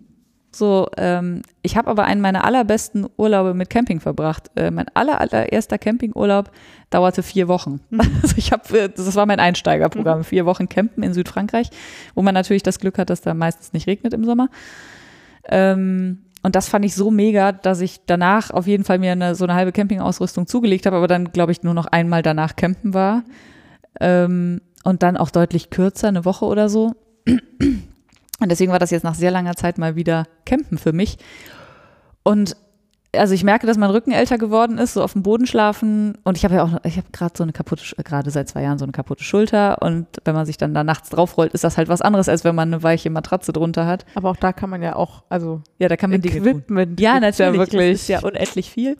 Und gleichzeitig denke ich mir ja, ich werde jetzt wahrscheinlich einfach die nächsten vier Jahre nicht campen und das nächste Mal wieder auf dem Camp und dann, naja, mal gucken. Ich mochte auf jeden Fall das Campen so wie damals. Also ich mochte es genauso gerne wie damals, weil man halt immer draußen ist, was total schön ist. Äh, Das Wetter war wirklich super. Es hat einmal zwischendurch ein bisschen genieselt. Es entschleunigt halt auch total. Das mag voll. ich halt am Campen so. Und alles dauert so lange. Also ja, es alles ist halt alles lange. umständlich Ja. und deswegen ist man einfach Genau. total entschleunigt. Äh, Das, der einzige kleine Wermutstropfen war, dass ich einen nicht warm genugen Schlafsack hatte. Ja, mein Fehler. Also ich bin, ich habe naiverweise gedacht, wenn es tagsüber 30 Grad hat, wie kalt kann es nachts schon werden? Kalt ist die Antwort. Sehr, sehr kalt. Ja, sowas wie 6 Grad. Ja, also die erste Nacht habe ich mir wirklich den Allerwertesten abgefroren. Ähm, und habe dann aber über die Zeit gelernt, was ich wie in welchen Schichten anziehen oder über den Schlafsack noch drüberlegen muss, damit es nicht so kalt ist. Äh, glücklicherweise hattest du mir den Tipp gegeben, da noch eine Wolldecke unter die Isomatte zu legen. Das hat mir wahrscheinlich auch äh, sehr viel Leid erspart. Äh, und grundsätzlich fand ich das einfach, das ist ja auch so höhlich. Also da, ich habe da ja auch total so Kindheits, Mhm. so, oh, Home Sweet Home, ne? So mein kleines Zelt. Ist auch völlig egal, ob quasi meine Zeltwand direkt neben der nächsten steht. Äh, ist halt meins. Und dann mache ich den Vorhang zu, wollte ich schon sagen, den Reißverschluss zu. Und dann ist man halt auch mal für sich, was ja auch bei so einer Veranstaltung, ich, also ich mag ja Menschen, Ja. aber zwischendurch braucht man auch mal eine Pause. Und das kann man halt in so einem Zelt einfach total gut machen, ohne total raus zu sein. Aber man muss halt keinen sozialen Kontakt dann haben, was ich sehr angenehm fand. Ja, wir können ja mal gucken. Also es gibt, wie gesagt, die holländischen Hacker, die auch Ach ja, alle richtig. vier Jahre ein Camp veranstalten. Das ist immer genau um zwei Jahre versetzt. Mhm. Da will ich auf jeden Fall in zwei Jahren hin. Da war ich noch Das ist wahrscheinlich näher als Berlin, ne? mit Sicherheit. Ja, stimmt. Was Ähm, ist das denn? Weiß ich nicht. Ich weiß auch nicht, ob es immer am selben Ort ist. Ich war noch nie da. Ähm, und dann gibt es mindestens in UK auch noch ein Camp, was glaube ich immer in den zwei Jahren zwischen den deutschen und holländischen Camps Aha. ist. Das Electromagnetic Field, was einfach schon für den Namen in Erwähnung wert ist. Auf jeden Fall.